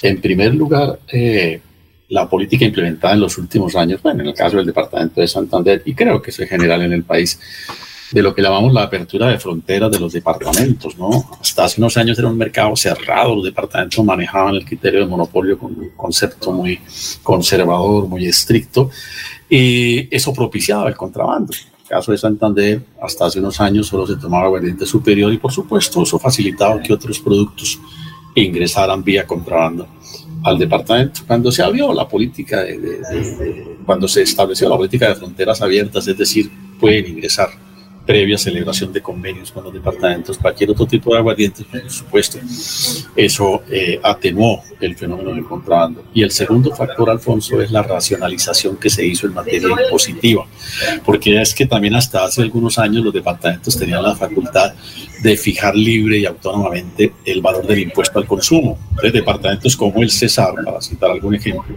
fijaba un valor al consumo inferior al que fijaba el departamento de Santander y eso, y eso propiciaba que hay, hay, una interferencia ahí, Alfonso. A ver, don, don Laurencio que está hablando con Rocky, la mascota. A ver, la, Laurencio. Señor. Cierra el micrófono que eh, eh, se está escuchando que usted va a hacer mercado ahorita más adelante. Bueno. Es que, Alfonso, la situación es compleja. Mucha ah, gente está sufriendo de gripas fuertes y inicialmente se dice que es en COVID, pero mire, por ejemplo, concreto. Ah, sí. Eh, Nelson Zipagauta fue, hizo, le hicieron el examen y no, no tiene nada. Eh, ah, bueno, igual que a, Abel Cadena Buitrago. No, eso está bien. Aquí cerca también hicieron examen si no hay nada. Laurencio, eso está, bien. Lo que único que le decimos es que cierre el micrófono porque se estaba escuchando toda la conversación. A ver, doctor Julio, sigue adelante. No, decía Alfonso para concluir que, el segundo gran factor que puede haber influido en, una aparente merma del ingreso de licores de contrabando está en la racionalización eh, de los impuestos, ¿no? Decíamos que eh, hasta hace unos años los departamentos eran autónomos en la fijación del impuesto al consumo y entonces había departamentos limítrofes, caso de Santander con Cesar, en donde en el Cesar el impuesto al consumo era mucho más bajo que en el departamento de Santander, por supuesto, eso le daba producto en el mercado un valor inferior y eso hacía que, que para los santanderianos se volviera importante, atractivo comercial comprar el licor en el Cesar más barato que comprarlo acá y por eso he, ingresado el licor de contrabando. Hoy en día, pues es una tarifa que es por igual en todos los departamentos, de manera que niveló el impuesto eh, al consumo. Ahora, eh, en, el, en, el, país existen realmente tres grandes licoreras, ¿no? La licorera de Antioquia, la licorera de Caldas y la licorera de Cundinamarca y la licorera de Antioquia lejos, Alfonso. Entonces eso ha hecho pues que también eh, tenga un control del mercado. tenga un control del mercado, se le facilite eh, racionalizar la distribución de sus productos y por supuesto preservar eh, las condiciones y las garantías comerciales de quienes operan como sus distribuidores en los departamentos. Entonces me parece que estos factores de alguna manera han contribuido a, a la eh, eh, disminución del contrabando sin que ello quiera decir que haya desaparecido eh, eh, en su totalidad. Creo que es más importante hoy el control del contrabando desde el punto de vista salud sanitario que desde el punto de vista impositivo. Ah, ya.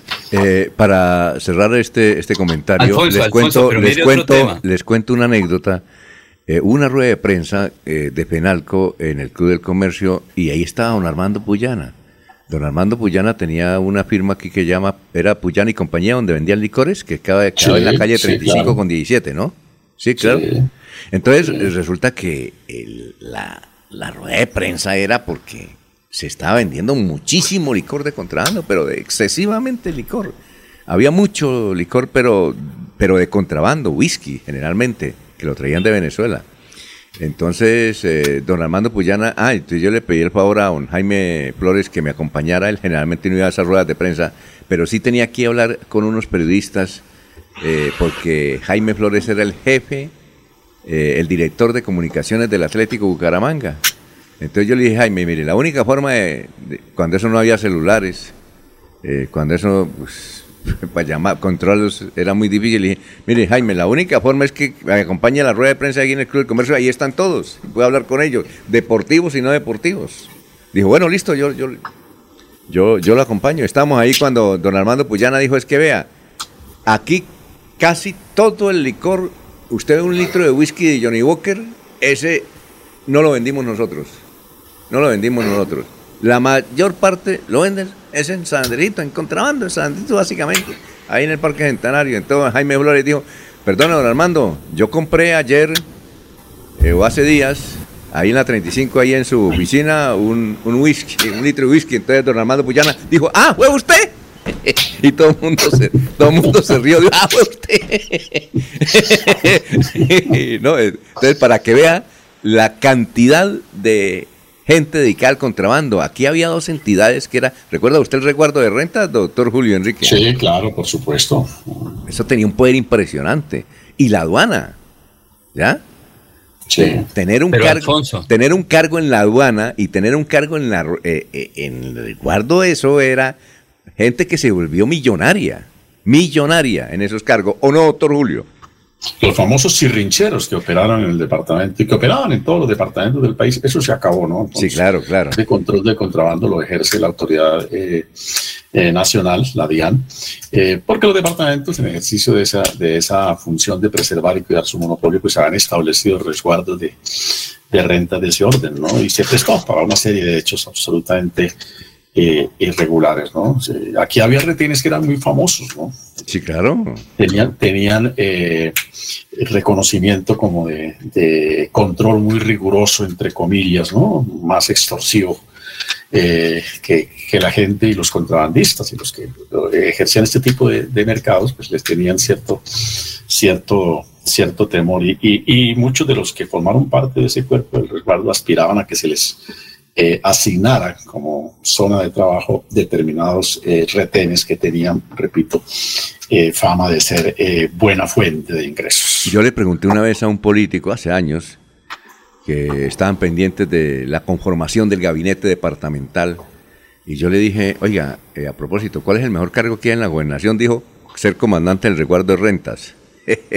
Entonces Sí. alguien dijo, no, ser secretario de Hacienda. Dijo, no, ser comandante del resguardo de rentas. Es el mejor cargo en la gobernación. Sí. En esa época. Con ¿no? el teniente Calavera. No, en esa Déjeme, época. déjeme contarle esta anécdota. A ver. De- de- hace años, cuando ejercía mis funciones de diputado, algún amigo de la tierra rubirense eh, me pidió que le ayudara a que su hijo eh, ingresara al resguardo de rentas, ¿no? Pero el señor no me decía, yo quiero que lo nombren en el departamento o en el resguardo de rentas, sino yo quiero que lo nombren en el 43. El 43 es el kilómetro en la vía Bucaramanga entre Bucaramanga y Pamplona, más o menos por los alrededores de, de donde está el ramal de Sevilla hoy, que era un retén famoso, porque ahí, tal vez porque era un sitio muy solitario, no sé qué, pues ese retén eh, ejercía su, entre comillas, autoridad y, era una buena fuente de ingresos para quienes allí prestaban ese, ese servicio. Entonces eh, el rumor era que quienes trabajaban en el 43 se enriquecían muy rápido. Y por eso el señor me decía, no, es que tiene que ser en el 43. Entonces, eh, pa- para dar una idea de cómo, de cómo llegaron esos cuerpos a, a un nivel de desprestigio, que por fortuna, en algún momento, eh, en- enhorabuena, como dicen los españoles, eh, las autoridades eh, decidieron extinguirlo. Muy bien. Vamos a una pausa. Alfonso, Alfonso, ¿Sí? un datico. Es que con los tratados de libre comercio, los TLC, pues dieron apertura a todo, por eso se quebró la economía colombiana. Yo no sé si se comenzó fue con, eh, César Gaviria o con el expresidente. No, fue con César Álvaro Uribe, Gaviria. Pero No, los no. tratados de libre comercio acabaron con todo, hasta con el contrabando. No, fue César Gaviria con el doctor Rudolf Home, ¿no? El doctor Julio, que era ministro de Hacienda. ¿Recuerda? Pues eh, obviamente el modelo económico cambia con el presidente Gaviria, cuando dijo bienvenidos al futuro y debajo nos eh, introdujo la fórmula eh, económica, filosófica económica del neoliberalismo, que después acoge de alguna manera la constitución del 91, eje sobre el cual hemos venido girando. Son las 6 de la mañana, 34 minutos. Estamos en Radio Melodía.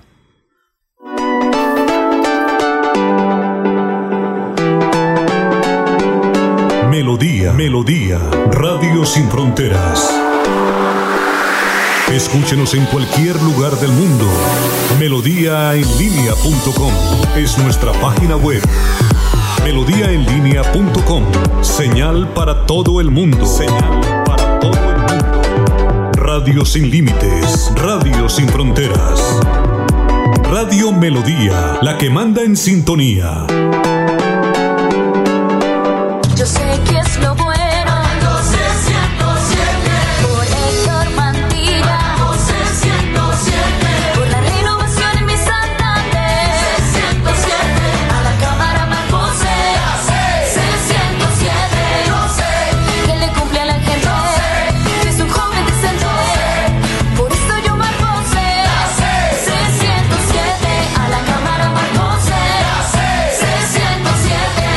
Conservador. Publicidad política pagada. Cada día trabajamos para estar cerca de ti. Te brindamos soluciones para un mejor vivir. En Cajasal somos familia, desarrollo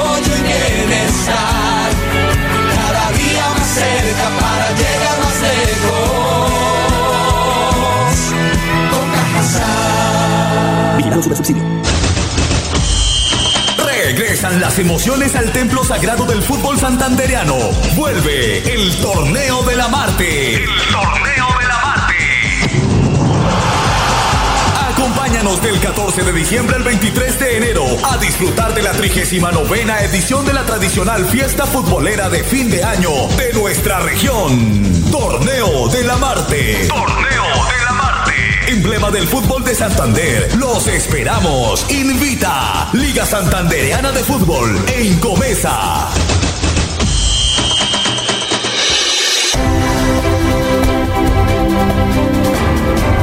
Información y análisis. Es el estilo de Últimas Noticias por Radio Melodía 1080 AM.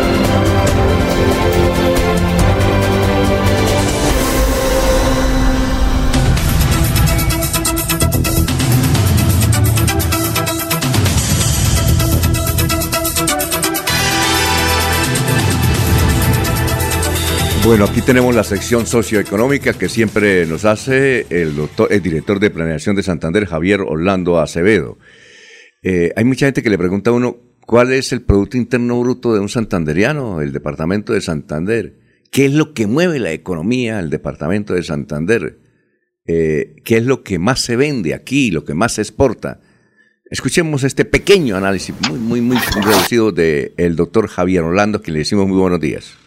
La economía de Santander es muy pero muy importante para el país. De hecho, el 6.2% del PIB nacional lo representa nuestro departamento de Santander. Y hablando internamente de Santander, el PIB de nuestro departamento, el 11% pertenece a la agricultura, la ganadería y la vocación de, nues- de la mayoría de los territorios de nuestro departamento. Las industrias manufactureras que se mueven, en especial en el área metropolitana, mueven alrededor del 16.5% del PIB El comercio, es decir, nuestros comerciantes mueven alrededor del 13% del PIB en Santander y las alcaldías, la gobernación y todas las entidades públicas que están en nuestro departamento mueven alrededor del 11.3% del PIB, una cifra muy pero muy importante y los impuestos que nosotros recogemos o que nosotros aportamos eh, están alrededor del 16% del PIB en nuestro departamento. Tenemos un gran reto y es incrementar el PIB de las actividades artísticas y entretenimiento que hoy solamente están en el 1% y por eso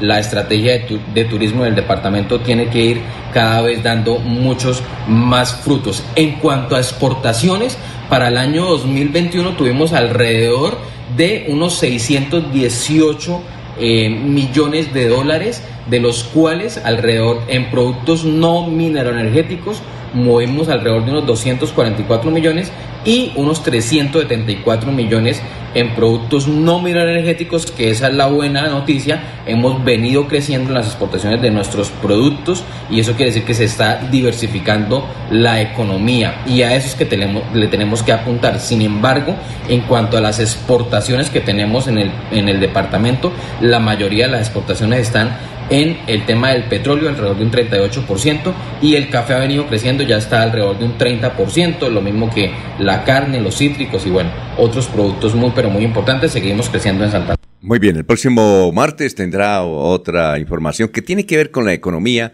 del departamento de Santander. Eh, nos escribe Jorge Abel, dice, los estoy escuchando. No se les olvide decir que yo estoy con Montanini al Senado, Mario Castaño Senado L9 y el ingeniero César Moreno Cámara L102, don Jorge Abel. También nos dice Jorge Hernández, dice un parlamentario del que hablamos muchos años atrás, eh, fue contrabandista de licor y repartía en una zorra el whisky. Un exalcalde de Bucaramanga, cuando salió de su pueblo en García Rovira, empezó su carrera como contrabandista y se la pasaba en el resguardo de rentas. Denunciante de Bucaramanga, dice, Bernabé Celis llega a la liga, Juan Carlos Celis coordinará campañas a Cámara y Presidencia. Esa es la lucha contra, eh, en contra o contra de Rodolfo contra los políticos, el Pote Gómez, Mario Camacho, la Casa Celis y el propio eh, que va a regresar pronto, el Chato Arenas, que va a ingresar a la casa de Rodolfo Hernández. Y doctor Julio Gustavo Pinilla Gómez hace una, una pregunta, no sé si usted la tiene eh, ahí en el tintero, dice, a propósito de licores, ¿quién se quedó con la fórmula de las aguardientes superior y pichón del Buc 58 de la Ginebra Santer, que eran muy populares en Colombia, doctor Julio? ¿Doctor Julio? Bueno. Sí, ¿me oye? Ah, sí, Me, me, escuchó la pregunta de que hace Gustavo Pinilla. Eh, sí, ¿quién, quién finalmente guarda las, eh, las fórmulas con las que se elaboraban los productos tradicionales? Era muy famoso. Eh, yo recuerdo cuando uno llegaba a Bogotá, le decían, bueno, ¿y ¿trajo el aguardientico? ¿Sí, ¿Sí es verdad? Que le decían, ¿trajo el aguardientico de su tierra? Era muy sí, famosa. Sí, sí. Pero no sabría decirle, Alfonso, a ciencia cierta si alguna persona de manera particular conserva, eh, digamos, fuera de los químicos que participaban en el proceso de producción de elaboración, si alguien tiene, digamos, propiedad comercial o título alguno de, de, de derecho de disposición de esas fórmulas. Realmente no, no, no conozco ese tema. Mm, muy bien. Eh, vamos para... Alfonso, sí. Alfonso, Alfonso. ahí queda el chirrinche, que por allá en el sur de Santander, por ahí en límites con Boyacá, se produce en forma clandestina el chirrinche. El doctor Julio recuerda todo eso de los del chirrinche allá en la provincia de Vélez, por allá por lado de Arcabú, como Niquirá, Togui, que eran una unos fabriquines y para eso se utiliza ese licor, para hacer el sabajón o cebajón, según se diga, allá en Jesús María, en la provincia de Vélez, que es el revuelto de aguardiente barzalero, como también se le denomina, con leche y otros uh, menjurjes y que queda una, eh, un producto muy rico, el sabajón o cebajón. Bueno, eh, Alfonso. Sí, eh, Jorge. Una consulta. Escuchando el nombre de tanto mm, liberal de vieja data acercándose a la campaña de Rodolfo Hernández, ¿No será que es que ya están organizando en equipo para lo que será la campaña a la gobernación?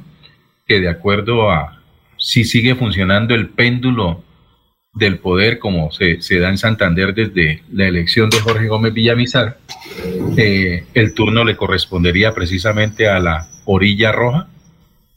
Oiga, ¿sabe quién está haciendo campaña? Me dijeron, no sé. ¿Sabe quién está eh, haciendo ya campaña? Haciendo más que, más que todo campaña contactos en el departamento de Santander. Muy fuerte. eh, ya están armando una pequeña eh, estructura para llegar a la gobernación de Santander. Es Horacio José Serpa. No, mucha gente nos ha comentado, ¿no? El señor viene acá, dice que el departamento tenemos que sacarlo adelante con la ayuda del Congreso de la República. Eh, él es- está muy fuerte, atando cabos, atando relaciones, eh, haciendo conversatorios y desde luego su deseo es, ti- ti- me- alguien me dijo ayer, él tiene dos propósitos, llegar a la alcaldía de Bogotá o a la gobernación de Santander, pero se acerca más a la gobernación de Santander, porque es que la competencia Pero- para llegar a la alcaldía de Bogotá es muy fuerte, ¿no? Pero esa aspiración a la gobernación sería por, por fuera del Partido Liberal. Claro, por fuera del Partido Tiene una Liberal. gran coalición. Pero Alfonso, mire, es que el, el problema con César Gaviria radicó fue en eso, porque César le dijo, le doy aval para su aspiración al Senado y para sus candidatos en Cámara, siempre y cuando apoyen a mi hijo a la alcaldía de Bogotá. Y entiendo que dirigentes de Horacio José le dijeron, oiga, pero usted fue el, el concejal de Bogotá con mayor votación. Aquí también lo podemos apoyar y esperemos un poquito. Quédese sin ser candidato y tranquilo. Alcaldía de Bogotá o si no en Santander lo pueden recibir bien. Entonces, Como usted decía, Alfonso, tiene esas dos posibilidades. Sin embargo, hay que esperar qué ocurre, cuál va a ser el resultado, cuántos congresistas saca el Partido Liberal, por lo menos uno o dos, y si no se fregaron. A ver, Jorge, ¿qué Y decía? se está quedando, se está quedando sin varones liberales, entonces el joven Horacio José, porque si todos están allá amontonados en la puerta de la casa de Rodolfo, No, y, y van a llegar ¿quién otros. le va a ayudar a impulsar? Va- van a llegar, eso, entonces, eh, van a llegar entonces, otros. ¿quién impulsa? Por eso. entonces, si todos los liberales están con Rodolfo, ¿quién va a impulsar el nombre de Horacio José? No, pero es que existe la convicción de que Ro- Horacio José va a ser presidente de la República. Lo, eh, eh, lo que están vendiendo esos dirigentes liberales que llegan a la casa de Rodolfo es que Santandería, hay que apoyar a un santanderiano y con eso, pues, con eso traman el asunto, ¿no? Hay que apoyar a un santanderiano. Si no apoyamos a un Pero no santanderiano- será hasta el 13 de marzo, Alfonso. No, no, La apoyamos. realidad es otra. Por eso, apoyamos a El un 13 de santanderiano. marzo, Alfonso. Apo- La- apoy- la- la- ¿Cómo? La, la disyuntiva del doctor Horacio José Serpa sí es un tanto curiosa, ¿no? Porque eso es como si uno tuviese dudas entre qué quisiera ser, inspector de policía o ministro de Estado, ¿no? Eh, ser gobernador de Santander, eso es una inspección de policía, lo digo en términos respetuosos, ¿no? Sí, claro. Presupuestalmente eso no llega a, creo que es un millón y medio, millón- perdón, billón y medio, billón setecientos mil pesos. El presupuesto de Bogotá ronda por sobre los 30 billones de pesos. En ese sentido es que hay, que hay como una confusión, no se tiene como claro realmente eh, qué es lo que finalmente se quisiera hacer o ser, independientemente de lo que significa ser alcalde de Bogotá desde el punto de vista del poder y la figuración Yo- nacional. Yo creo que comienzan a aflorar eh, las candidaturas ya fuerte por ahí en agosto de, de este año. Antes son, son puras eh, especulaciones. Más que especulaciones, Eliezer sabe qué? Intenciones. Intenciones. El 14 de marzo comienza todo. Intenciones. No, no, yo creo- Deseos. sí, deseos. eh, algunos válidos, otros no válidos, porque alguno de los quemados va a aspirar a la gobernación de Santander, ¿no? Eso sí. Y, Alfonso, y alguno, alguno de los quemados va a aspirar a la alcaldía de Bucaramanga. ¿Cuál es el dato para irnos a unos mensajes? Antonio Guerra de la Esprilla, 55.792 votos. Cambio Radical es el último senador que sale. El señor 6 de marzo presentó escándalo de violencia intrafamiliar. Fue detenido en Bogotá en un calabozo por, según dicen, a él le pegado un golpecito en la mesa a Malda Patricia Romero. Pero el ciudadano en mención sacas 49.237 votos y se quema. Don Bernabé Celis Carrillo sacó 49.237 votos que ahora son despreciables. Ahí está un datico. 49.000 votos logra Bernabé Celis Carrillo para el Senado hace cuatro años. Muy bien. Vamos a una pausa. Son las 6 de la mañana, 48 minutos. Mirador del Madrigal, un lugar exclusivo para vivir a tan solo 40 minutos del área metropolitana. Mirador del Madrigal, 300 lotes de 1.250 metros cuadrados con la más completa zona social en el corazón de la bella Mesa de los Santos. Suba y se pare con 5 millones de pesos. Suba y se pare con 5 millones de pesos. Mirador del Madrigal, un nuevo proyecto de Hacienda del Madrigal. WhatsApp 301 643 0011 301 643 0011. Comercializa Incomesa.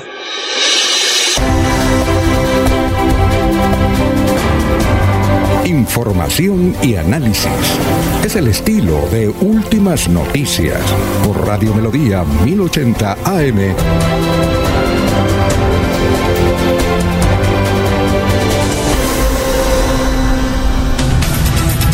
Muy bien, nos vamos para Miami. Ya nos está esperando hace rato ahí don Florentino Mesa. Son las 6 de la mañana, 49 minutos. Florentino, ¿cómo está? Muy buenos días. Hola, mucho gusto. Desde el Centro de Producción Internacional de Noticias en la ciudad de Miami, Florentino Mesa les presenta la vuelta al mundo en 120 segundos. Bienvenidos. La Corte Suprema de Estados Unidos frenó una iniciativa del gobierno del presidente Joe Biden para impulsar la tasa de vacunación contra el COVID-19, en la que se exigía que los empleados de empresas grandes se vacunaran contra el coronavirus o se hicieran pruebas regularmente. Corea del Norte disparó este viernes al menos un misil balístico en su tercer lanzamiento armamentístico este mes dijeron funcionarios en Corea del Sur y Japón en una aparente represalia por las nuevas sanciones impuestas por Estados Unidos contra sus continuas pruebas. Rusia aumentó la intensidad de su disputa con Occidente en torno a Ucrania y la expansión de la OTAN cuando un alto diplomático se negó a descartar un despliegue militar a Cuba y Venezuela en caso de que recrudezcan las tensiones con Estados Unidos. El gobierno de Estados Unidos dijo que ve un alto riesgo de que Rusia invada Ucrania tras negociar esta semana con Moscú y aseguró que está preparado para responder si eso ocurre con una serie de sanciones que afectarían a sectores estratégicos rusos. Estados Unidos aseguró que podría revisar su política de presión y sanciones contra Venezuela si el presidente Nicolás Maduro y la oposición política retoman las conversaciones que rompieron abruptamente en octubre y avanzan con resultados tangibles. El Instituto Nacional de Migración de México indicó que 105 de sus funcionarios fueron denunciados ante su oficina de control interno para ser investigados por presuntas conductas indebidas cometidas en 2021, entre ellas presuntos actos de corrupción. La inflación de diciembre en Argentina fue de 3.8% con relación al mes previo y llegó a 50.9% en el 2021, lo que lo situó como uno de los países con mayor costo de vida en el mundo. El 2021 fue el sexto año más caliente de la Tierra desde que se llevan registros, según varias mediciones dadas a conocer recientemente.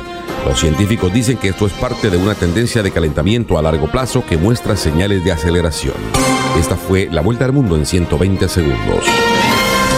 Ya son las 6 de la mañana, 51 minutos. Bueno, Freddy Anaya eh, ya lleva 15 días al frente de la Contraloría General del Departamento de Santander. Hay mucha expectativa por su gestión, pero eh, hay una característica. Empezó visitando cada uno de los municipios que están bajo de su jurisdicción fiscal, porque hay ciudades, Bucaramanga tiene su Contraloría, Barranca Bermeja, San Gil, ah no, creo que San Gil no, eh, la tiene Girón, la tiene Florida Blanca, y del resto de municipios, pues el Contralor se hace, o la Contraloría se hace aquí desde Santander. Pues él comenzó a visitar cada uno de los municipios, mirando qué hay por allá, y ha encontrado muchas sorpresas, muchos elefantes blancos. Eh, estaba, él grabó este audio, al final se corta, pero ahí es, eh, está lo importante que quiere decir don Freddy Anaya. que está en ejecución y que es, entra en revisión por el proceso de contratación. Una obra que es un puente que me llama muchísimo la atención, un puente que no presta ningún servicio de comunicación, termina en una zona eh, boscosa, atraviesa un cauce, pero realmente sobre la Avenida La Paz no encontramos hacia dónde va este puente, una obra totalmente ineficiente. Un patinódromo que acabo de visitar, que encuentro que se entregó en el 2019 con fracturas en las losas, con eh, resquebrajamientos sobre los bordes eh, laterales. Eh, Él está hablando desde un puente que está por ahí cerca de Cimitarra, es más o menos en Carareopón. Por ahí está ese puente que, que construyeron el puente pero no hay carretera. es, así, es así en la última, ¿no? La Eh, erosión eh, no ocurrió, no eh, la corrupción, sino la erosión no, pero- no ocurrió, no la corrupción. La noticia es que, me, eh, según lo que, porque eso está desde un, con imagen y todo, es que construyeron un puente, pero no hay carretera, ¿no? Esa sí es la última, ¿no, doctor Julio? Es así como para replay. Y eh, bueno, y todo lo que otro ha mencionado. Entonces va, va a hacer una lista y va a comenzar a investigar qué se hizo la plática. Elefante blanco se va a encontrar en todos los municipios. Creo que cada, municipio de Santa Fe tiene al menos uno, pero lo tiene, un elefante blanco. Bueno, eh, nos, nos, aquí hay una pregunta para ustedes. Nos dice el periodista acucioso Henry Pinzón que en una reunión celebrada el pasado domingo en el Hotel Trip de Bucaramanga, esto es en cabecera, en cabecera, en el, el Hotel eh, Trip, TRIP de Bucaramanga, el senador liberal Horacio José Serpa le habría entregado su respaldo total al joven candidato al Senado por coalición Centro Esperanza número 51. Eh, ¿Ustedes conocen a Gustavo Moreno? ¿Ustedes conocen a Gustavo Moreno? ¿Alguien conoce a Gustavo Moreno? Es de Barranca Bermeja, Alfonso, creo. Sí, eh, él- Jorge, ¿él es de Barranca? Sí, señor, es de Barranca Bermeja. Ah, pues aquí no lo conocemos. Tal vez el popular es allá, ¿no? Sí, sí, sí, claro. Barranca Bermeja, y creo que eh, en la situación, en el caso de la revocatoria de, de Darío Echeverry, creo que tuvo un papel preponderante. Ah, no, no recuerdo el nombre. eh, Déjeme confirmar mis datos. Y es lógico, Alfonso, porque donde quedan todavía muchas fuerzas de, del padre de Horacio José y del Partido Liberal que lo orientaba el doctor Horacio Serpa Uribe, pues es Barranca Bermeja, Alfonso. Mm, sí, claro, tiene mucha lógica, tiene mucha lógica. Eh, bueno, Pero también va a repartir los boticos para la Cámara. Yo ese datico lo tengo hace 15 días. Lo que pasa es que es difícil de, de verificar y pues ahí está. Eh, para la Cámara tiene varias oportunidades los amigos de Horacio José Serpa, ¿oyó? Y al Senado sí ya lo venían definiendo con Barranca Bermeja, Alfonso. Bueno, aquí me dice otro oyente de Barranca Bermeja, gracias por la sintonía en el puerto petrolero, dice, ese es el candidato de Alfonso El Hatch, está totalmente confirmado que es el candidato de Alfonso Hatch. Pues aquí no lo conocemos, en Barranca tal vez sí, y va de candidato al Senado de la República. Oiga, hay otro datico adicional. Recuerde el nombre de un exalcalde de Pie de Cuesta. ¿Qué pasó? Eh, ¿Dani Ramírez? Pues esa es la otra fórmula. Ahí está Barranca con eh, Dani Ramírez y eh, van a madurar políticamente porque están verdes. Ah, Dani Ramírez está en una coalición. ¿Es en la misma? Sí, Me claro. parece que sí. Es, en- es una coalición. Por Barranca alguien me decía, se están haciendo unos acuerdos con el propósito de lograr los votos que se requieren para la Cámara de Dani Alexander Ramírez. Oiga, doctor Julio, doctor Julio. Sí, Alfonso. Oiga, ¿usted sabía que su amigo, mm, no sé si será compadre suyo o no, Cleomedes Bello, eh, que es candidato a la Cámara de Representantes, Cleomedes Bello, eh, además de zootecnista es abogado? ¿Usted sabía que era abogado? Sí, claro, él terminó sus estudios de Derecho en Uniciencia, si mal no estamos, hace algunos años. Ah, ya es abogado. ¿Y zootecnista? Sí, zootecnista, ¿cómo no? Está, está haciendo campaña a la Cámara de Representantes por un, un- un sector que es del Mira, de Cambio Radical y de Colombia Justa y Libre. Y partido de la U. ¿Ah? Claro, sí, Partido de la U es una lista ahí de varios sectores políticos, una lista para darle algún apelativo con cariño, una lista sancocho, ¿no? Distintas tendencias ahí. Eh, y él forma parte de esa lista. ¿Usted sabe qué estaremos haciendo, doctor, de hoy en dos meses? Hoy en día, algunos llevándole espomada Sí. y con otros todavía alzando la mano, ¿no? Y nosotros aquí pagando y recibiendo apuestas, ¿no? Sí, sí, claro. Pagando. Ya les tengo la pomadita aquí lista porque eso toca ayudar a mucha gente, Alfonso. Y la otra cremita, porque eso todos dicen tener tres representantes de la Cámara y solo son siete los que Oiga. se eligen y el del comunes, no más. Es- todos dicen que tienen de a tres. Pagando. La pomadita y la cremita. Pagando y recibiendo apuestas, doctor Julio. ¿Ha apostado o no? ¿Usted? No, Alfonso, no, no, no, no he casado apuestas. Eh, Sí. Apuestas políticas poco hago, ¿no? Pero Sí. pero sí, es muy usual dentro de, ciertos eh, amigos y ciertos estamentos cazar este tipo de, de apuestas. Eh, tengo una apuesta con Rodolfo Hernández. Él dice que saca cuatro representantes a la Cámara. Yo le digo que saca dos. ¿Usted cuántas piensa que saca? Saca uno y pelea el segundo, Alfonso. ¿Sí? Ah, bueno. Sí. Eh, eh, Jorge, ¿usted cuántos cree que saca? A ver si gané o perdí la apuesta. Eh, él dice que saca cuatro mínimo. Mínimo. Eh, Jorge, ¿cuántos saca? ¿Y usted qué dice? ¿Y usted cuántos dice? Yo digo que dos. Alfonso. De Sí. pronto pierden los dos. Oiga, ahora pero usted- la estadística, la estadística, Alfonso, ¿cuántos votos necesita Rodolfo para sacar cuatro? Eh, pues, que ¿cuántos votos? Se necesita como unos... 140 mil votos tiene que tener la liga para tener el ¿Cuatro? cifra inicialmente la, el umbral y luego la cifra repartidora 140 Es una lista cerrada, ¿no? Eh, no sé. Eh, doctor Pero no Julio, tiene ti- problema. Ah, doctor Julio, ¿usted tiene algún eh, algún término de cuánto debe la lista de Rodolfo sacar para obtener la votación?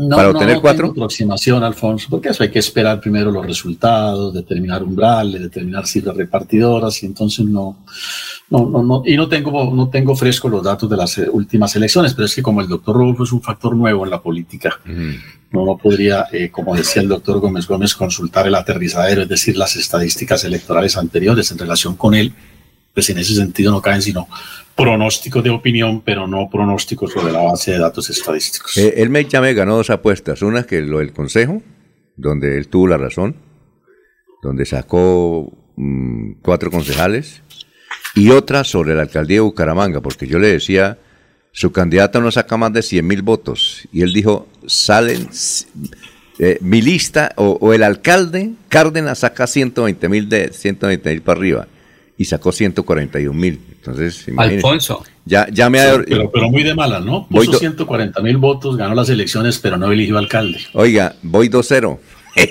voy 2-0, doctor, voy 2-0 con él. Entonces él dice que saca Alfonso. 4. Oye, Eliezer, usted, eh, vamos a preguntarle a Eliezer, ¿cuántos vot- cuántos eh, eh, candidatos cree que saca Rodolfo en la liga?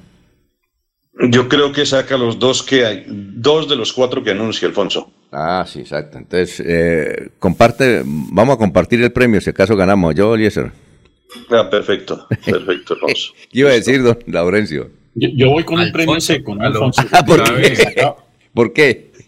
Porque yo dije que sacaba uno y peleaba el segundo. Ah, sí. Sí, que- sí. Don Laurencio. Alfonso, ¿sabe? Sí. Ah, perdón. Dígame, Jorge. Perdón, perdón. Sí, sí, sí, no, estoy mirando acá un, un resultado de, de- de hace tres años en Santander. Hace cuatro años, sí. ¿Cuánto sacó el Partido Liberal para tener, cuántos votos sacó hace cuatro años el Partido Liberal para tener tres representantes a la Cámara? 240 mil arriba. 221, sí señor, 221.630.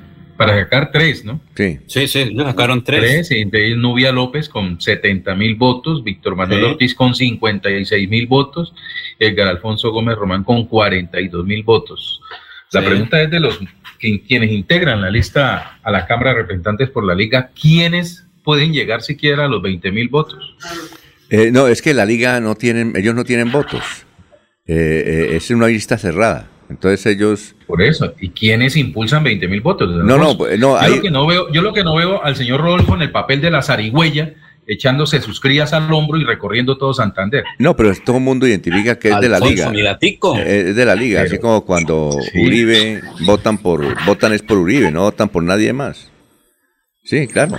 Eso, eso- Sí, ese, ese- experimento, ese experimento sabe- ya lo hizo el Partido Liberal para la Asamblea de Santander y fue Sí. catastrófico el resultado. No, pero es que hay mucha diferencia porque es que ellos andan, el Partido Liberal saca votos clientelistas, es de voto y, y- y no tiene voto de opinión. Por ahí uno que otro, y- de voto de opinión. Y, y en cambio, votos- el- la liga, votos- la los liga votos tiene voto. clientelistas no los hay hoy en la liga. No. Con, con- con Mario Camacho, con el Pote Gómez, con Miguel J. Arenas, Hay- ahora con Bernabé Celis. hay ¿Ahí uno- no hay votos clientelistas? Hay uno que voto de prisa, pero la lista liga es de opinión, básicamente de opinión.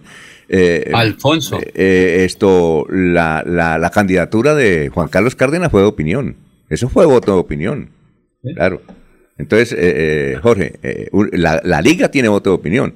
Partido Liberal, opinión, uno que gran, graneadito, pepiadito, como dicen los políticos. ¿Sí? Es como decir que el Partido Conservador tiene otra opinión.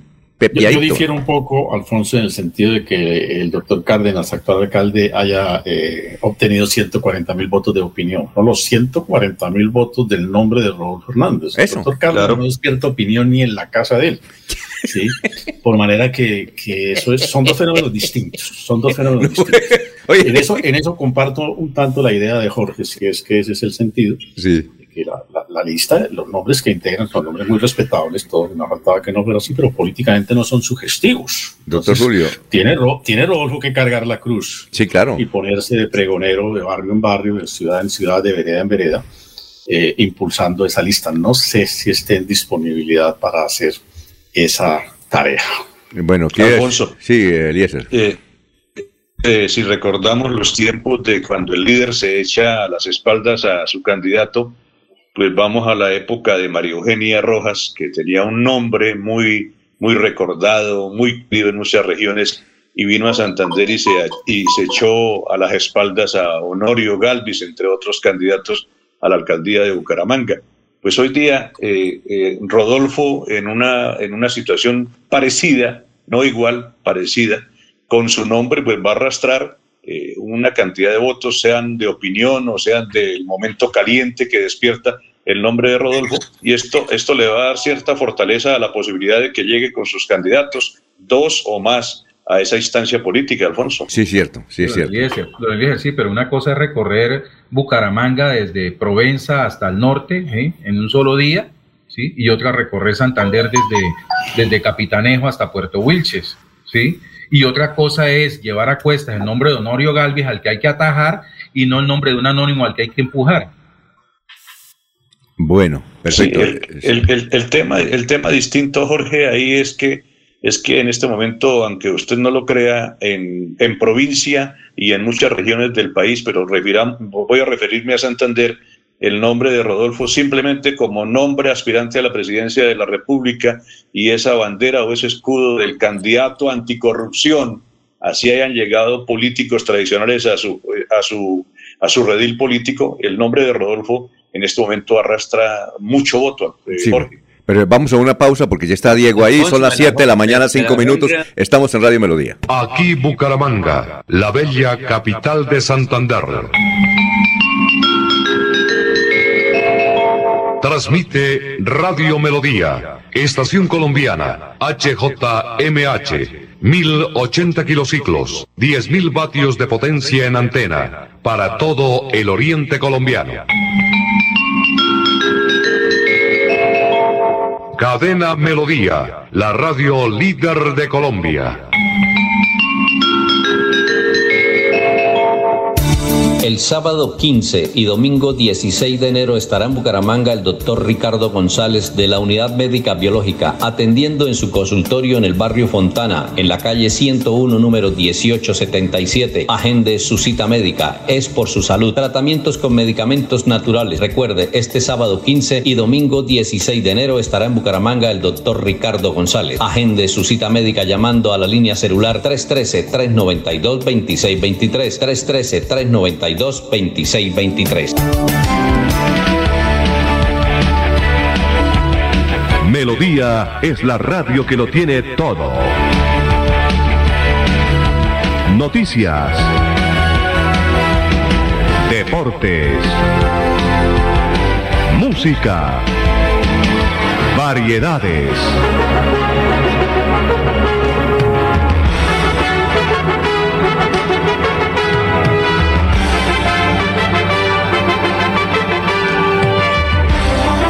Melodía, la grande.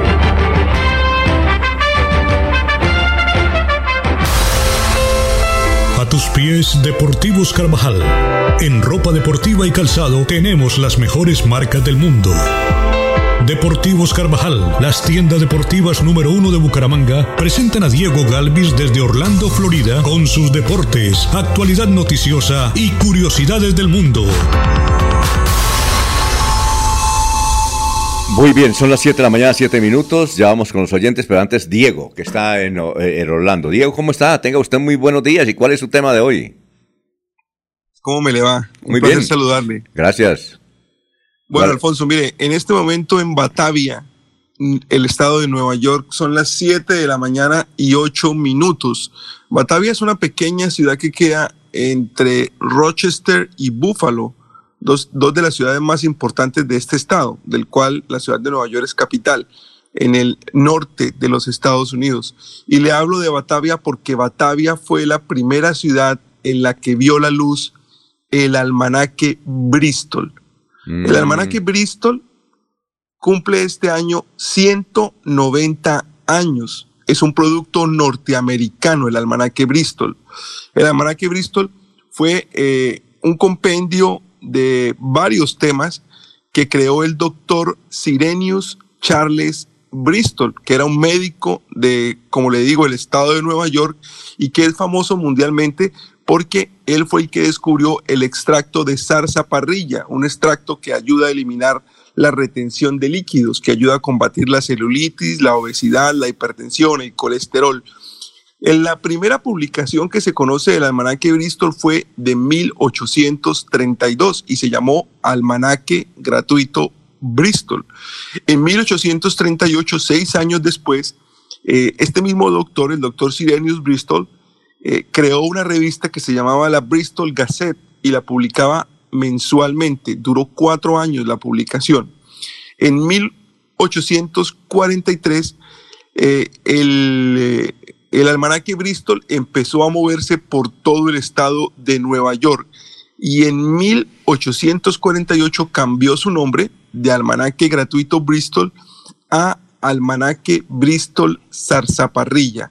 Después de este año se volvió completamente el almanaque gratuito Bristol nuevamente porque el cambio de nombre no funcionó muy bien y se empezó a hacer popular en todo el continente americano. El doctor, después de que continuó con su publicación, se dedicó a patentar preparaciones químicas que tenían algún efecto farmacéutico y fue así como eh, se hizo famoso en, en, el este de los Estados Unidos, eh, impulsando preparaciones naturistas y preparaciones que combatían todo tipo de males para toda la población. Luego llegó de una manera fuerte a la industria editorial y empezó a manejar un periódico para la zona de Rochester y para la zona de Buffalo. El almanaque Bristol, ¿qué contiene, Alfonso? El almanaque Bristol tiene fases lunares, santoral, la predicción del clima y las mareas, astronomía, el horóscopo, muchos tips para el cuidado del cabello, que era una cosa importante para el doctor Sirenius Bristol. Incluye algunos chistes, algunas frases célebres y muchos artículos de interés. En este momento, el almanaque Bristol hace cuatro publicaciones diferentes. Hace una publicación exclusiva para Ecuador, hace una, una publicación exclusiva para Colombia, hace una publicación para Centroamérica y hace una publicación exclusiva para las islas del Caribe. 190 años del almanaque Bristol, Alfonso. Eh, Diego, ¿y para Estados Unidos no hace publicación? La, la, la, publicación que se vende en Estados Unidos es la que se incluye como, como para el Caribe, es la más popular. Lo que pasa es que en los Estados Unidos ya casi no se vende. Vale un dólar con 25 centavos y usted lo puede pedir online por la página y le llega a su casa. Ah, es gratis. Aquí, aquí sí se cobra. Aquí sí se cobra. Ay, no, aquí vale uno con 25. Ajá. Un dólar con 25. Estamos hablando de, de 5 mil pesos. Ah, muy bien. Eh, Diego, muchas gracias, ¿no? ¿Qué iba a decir? Alfonso, Diego. Diego, Diego. Alfonso. Eliezer. Una pregunta ah, de, Jorge. Era Diego. Jorge. Eh, así como se consigue el, el, el, el, almanaque Bristol, hoy en día todavía se consigue el agua de Florida Blamer. Yo creo que esos productos se deben vender, se deben conseguir. Eh, con, el, con el nuevo tipo de mercado y con nuestro amigo Jeff Bezos, el dueño de Amazon, usted aquí puede comprar casi todo lo que usted se le ocurra. Aquí hay un dicho que no lo voy a repetir en radio porque no es muy agradable, pero usted en Amazon consigue lo que quiera, lo que quiera y lo que necesite. Lo más bizarro que usted pueda pensar y lo más común. Ah, qué bueno. Que, eh, Díaz Recordemos una... que el agua de Florida era uno de los grandes, de los grandes patrocinadores del, del almanaque Bristol. ¿Esa, Seguramente- esa era la misma, la misma agua florida de Murray, Jorge? Sí, creo que tam- también. Bueno, esa no, no, no la tengo retenida. Me parece que, me parece que aparecía en los la de avisos Murray y la de-. Sí. Fue la de Murray, la, la del Bristol. Sí, Agua de Florida Pues Murray era, una- era una Sí, cuña en radio, Caracol. Yo la escuchaba en Caracol. Y en Todelar. Recuerde, que, Alfonso. recuerde que el almanaque siempre ha tenido la misma portada, ¿no? El almanaque nunca ha cambiado su imagen de, de presentación, ni su color. Es un color, creo que naranja con tal vez un color salmón Sí. o un naranja fuerte y, y- y nunca ha cambiado su presentación. Siempre ha sido la misma, que es con la foto del doctor Bristol. Ah, ya. Sí, y uno de los detalles, Alfonso, no sé si usted lo recuerda, que uno buscaba en el almanaque, eran los cuadritos para encontrar las diferencias. Creo que traía ocho o diez cuadros Ujú. donde iba uno buscando las diferencias Claro. de los dibujos o la, o la pequeña historia con, La esas, pequeña con esos cuadros con esos cuadros en el almanaque en el almanaque Bristol. Ajá, exacto. Tremendo, ¿no? Oye, eh, gracias, eh, Diego. Gracias, muy amable. Lo esperamos el lunes, ¿no? Hasta luego, Alfonso. Sí, señor. El- ah, le tengo una noticia de última hora, ¿no? ¿Cuál es? Bueno, no sé si ustedes ya la pudieron reportar. Eh, ya le quitaron la visa a Djokovic. Djokovic no juega el abierto de Australia y va a tener que estar tres años sin llegar al país. Ave María. Bueno, O sea, buena se quedó sin Djokovic el abierto de Australia. Muy bien. Buen mensaje. Buen mensaje. Eh, vamos con Barranca Bermeja, pero antes de Barranca Bermeja nos escribe Orlando Chaparro. Dice, felicitaciones por el noticiero, no me lo pierdo. Le comento que apoyo a la Cámara a Héctor Mantilla 107 y a la doctora Liliana Benavides C12 al Senado. La semana entrante estará en la ciudad de Bucaramanga y tengo eh, cordialmente invitado a la rueda de prensa a don Laurencio Gamba, a ver si me la coordina. Ah, vea, ya le salió trabajo, don Laurencio. Eh, Don Orlando Chaparro. Honoris, honoris. No, no, no. Laurencio, honoris causa no. Así es que saludes de don Orlando Chaparro. Que, que le conteste el teléfono. A Chaparrito no se le puede negar nada porque es uno de los baluartes del... Oiga, Alfonso, un datico. Lo apoyo en las dos cámaras, yo creo que sí, porque es Ah, que bueno. son varones Pero, electorales. entonces, oiga, pero entonces Román, me va a tocar- Camacho, José Domingo y otros, como dijo alguien, que sorprenden. Me oh, qué sorpresa la próxima semana. Me va a tocar entonces repartir el premio como lo repartí hace como unos ocho años aquí cuando vino Pedro Nilsson y me trajo la plata. Me tocó repartir entre ustedes porque cada uno tenía su opinión, ¿no? No, pero yo le puedo aportar el 50% en el caso que se ter- ya estoy haciendo la reserva presupuestal, pero vamos a ganar dos cámaras No. con nombres propios, eso se llama. Ahí estaría Erika Sánchez y Juan Manuel Cortés, o yo Alfonso, porque ya son varones electorales, Mario Camacho, Edgar Gómez Román, Sí. y me dicen que vienen otras cantidad de personas, José Domingo Cortés. Torres. Lo más Eso de la política santanderiana. eso es de votos. Oiga, y bien, ahí, usted no, no escuchó un datico ahí de Freddy Antonio Naya. ¿Qué es? Escuche la semana entrante. Bueno, perfecto. Sí, porque ahí está Soel que nos está diciendo, voy, voy, voy, Soel. Deportivos Carvajal, en calzado, ropa y accesorios deportivos, la tienda número uno de Bucaramanga. Compre calidad, compre diseño, compre moda y tecnología, compre original, compre Deportivos Carvajal.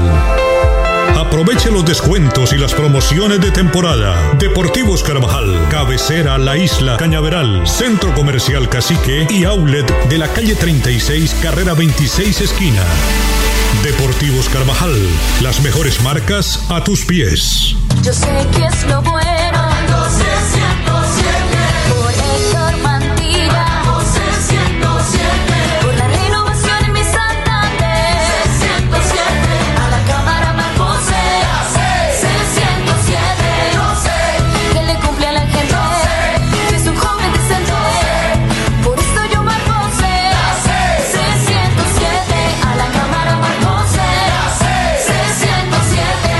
Conservador. Publicidad política pagada. Hay más noticias. Muchas noticias, muchas noticias en Melodía 1080 AM. Soel Caballero está en Últimas Noticias de Radio Melodía 1080 AM.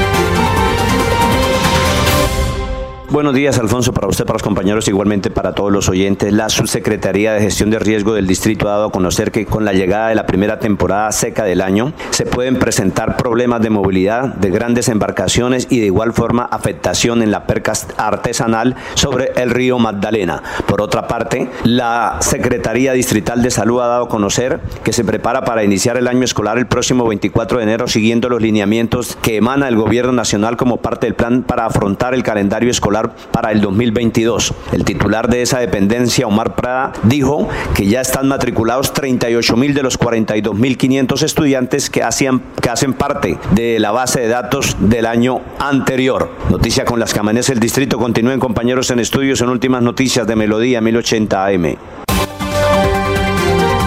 Enrique Ordóñez Montañés está en Últimas Noticias de Radio Melodía 1080 AM.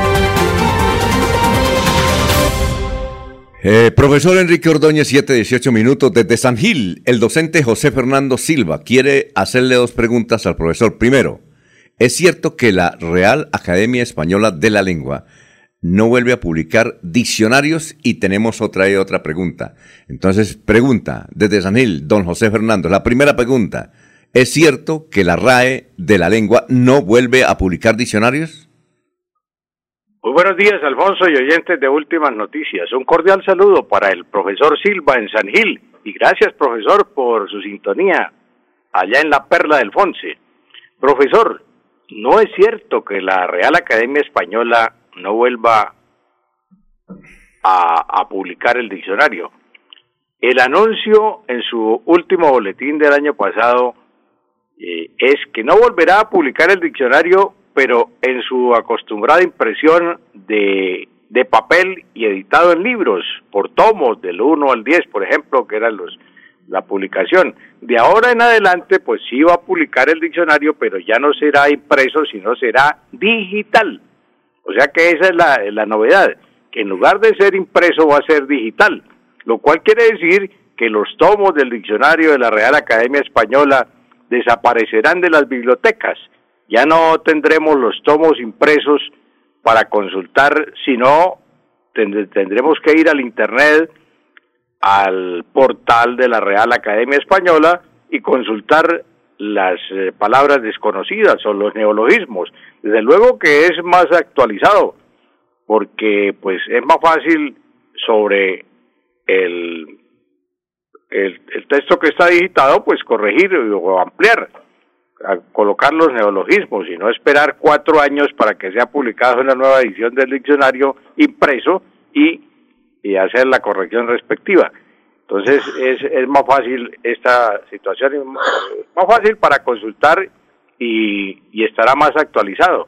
Esa es la noticia. No lo va a publicar impreso, impreso en el libro que acostumbrábamos tener en la biblioteca o que encontramos en las bibliotecas de las ciudades. No, ahora va a ser digital, no más digital. Se acabó el libro, Alfonso. Eh, y el profesor hace esta pregunta supremamente interesante, el profesor José Fernando allá desde San Gil. Dice, ¿es cierto, profesor Ordóñez, que la academia definitivamente suprimió la letra H intermedia en palabras como, mire, ya aquí nos manda la, la lista, cachaza, arracacha, cucha y otras? No, no, no, profesor, eh, eso no es cierto. La academia suprimió la letra che, la che del alfabeto. Es decir, ya no se dice el, alfabeto, ya no es A, B, C, che, eso hace años ya. Che, D, no, la che salió. Ahora es A, B, C, D, E. La che salió como, como letra che. Pero la H sí no ha sido suprimida. La H sigue. La H sigue porque eh, pues eh, es que esta, mire, voy a contar la historia, pues es de un, un, sacerdote jesuita, Antonio Silva Mojica, que vivió aquí en el Colegio San Pedro Craver, él el que tenía unos pájaros. Creo que usted lo entrevistó alguna vez, Alfonso, sí, claro. Silva Mojica, el de sí. los, que tenía los canarios ahí en, el, en los patios del Colegio San Pedro. Sí. Él escribió un libro que se llamaba La Revolución Ortográfica, eso ya hace más de 40 años y el padre Silva, entre otras cosas, pues mmm, pedía y daba ejemplos de cómo se podía suprimir la, la H. En palabras, usted puede escribir y él, sin H y queda lo mismo. Puede escribir huele sin H y queda lo mismo. Y así muchas palabras que llevan H o H intermedia y se pueden suprimir y suenan lo mismo. Entonces el padre propuso eso y luchó bastante por todo el país proponiéndole a la academia. Después eh, hasta el Nobel García Márquez, el Nobel. García Márquez propuso también la, la, el destierro de la, de la H, pero no, la H no ha sido posible desterrar y palabras como cita el, el, el oyente, el profesor Silva, es imposible. ¿Cómo se eh, quedaría mal escribir, por ejemplo, una palabra mm, arracacha? ¿Cómo quedaría arracacha sin H? Ah, Quedaría arracaca, arracaca. Eh, ¿Cómo quedaría, por ejemplo, la palabra chulo, chulo sin H? ¿Cómo quedaría? chulo sin H quedaría una palabra pues mal, mal escrita. La palabra cachaza, ¿cómo quedaría? Cacaza. Y así, por ejemplo, La cucha. chulo, papichulo, ¿cómo quedaría papichulo? Quedaría papiculo. ¿Y la cucha? la cucha, la cucha, por ejemplo, si el, el novio le dice a la novia, eh, eh, me gusta, me gusta la cuca, la cuca de mi suegra, la cuca de mi suegra, por decirle la cucha de mi suegra, ¿no? Entonces, quedaría como, como grosera la, la palabra, sí, pues entonces, o decirle, por ejemplo, me gusta la choza que hay en tal parte. Ah, sí, sí, claro. Entonces, no, eso no. Eh, la- las palabras, la H, como H intermedia, no ha sido suprimida ni será suprimida, además porque perdería sentido el lenguaje, Alfonso, y se convertiría en un lenguaje vulgar en lugar de un lenguaje culto. Sí. Eh, eh, profesor, muchas gracias y a Luis Fernández también muy amable, sigue en sintonía, no cambie. Muchas gracias, profesor.